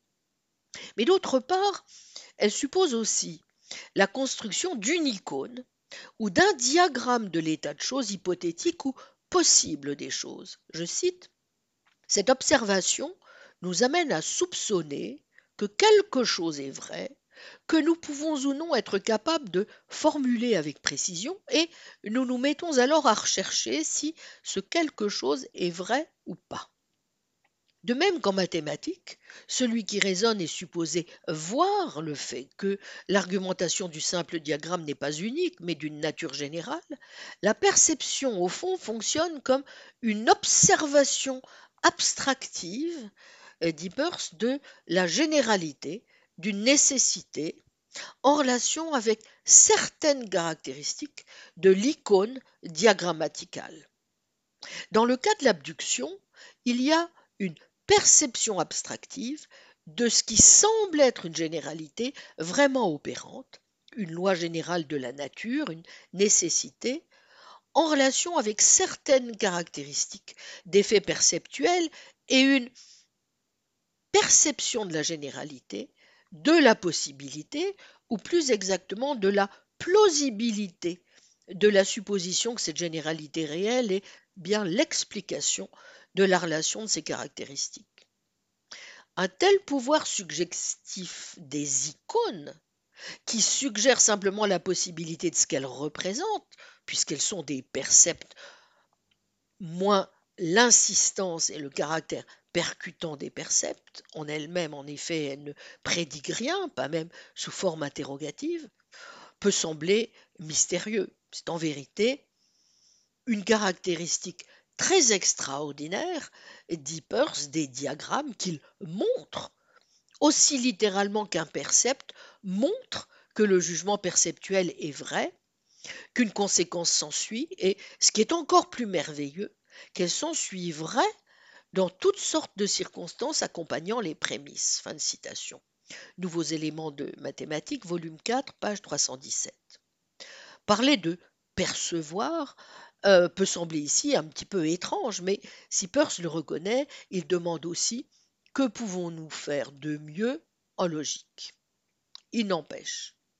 Peirce est bien le premier à reconnaître les difficultés de sa position.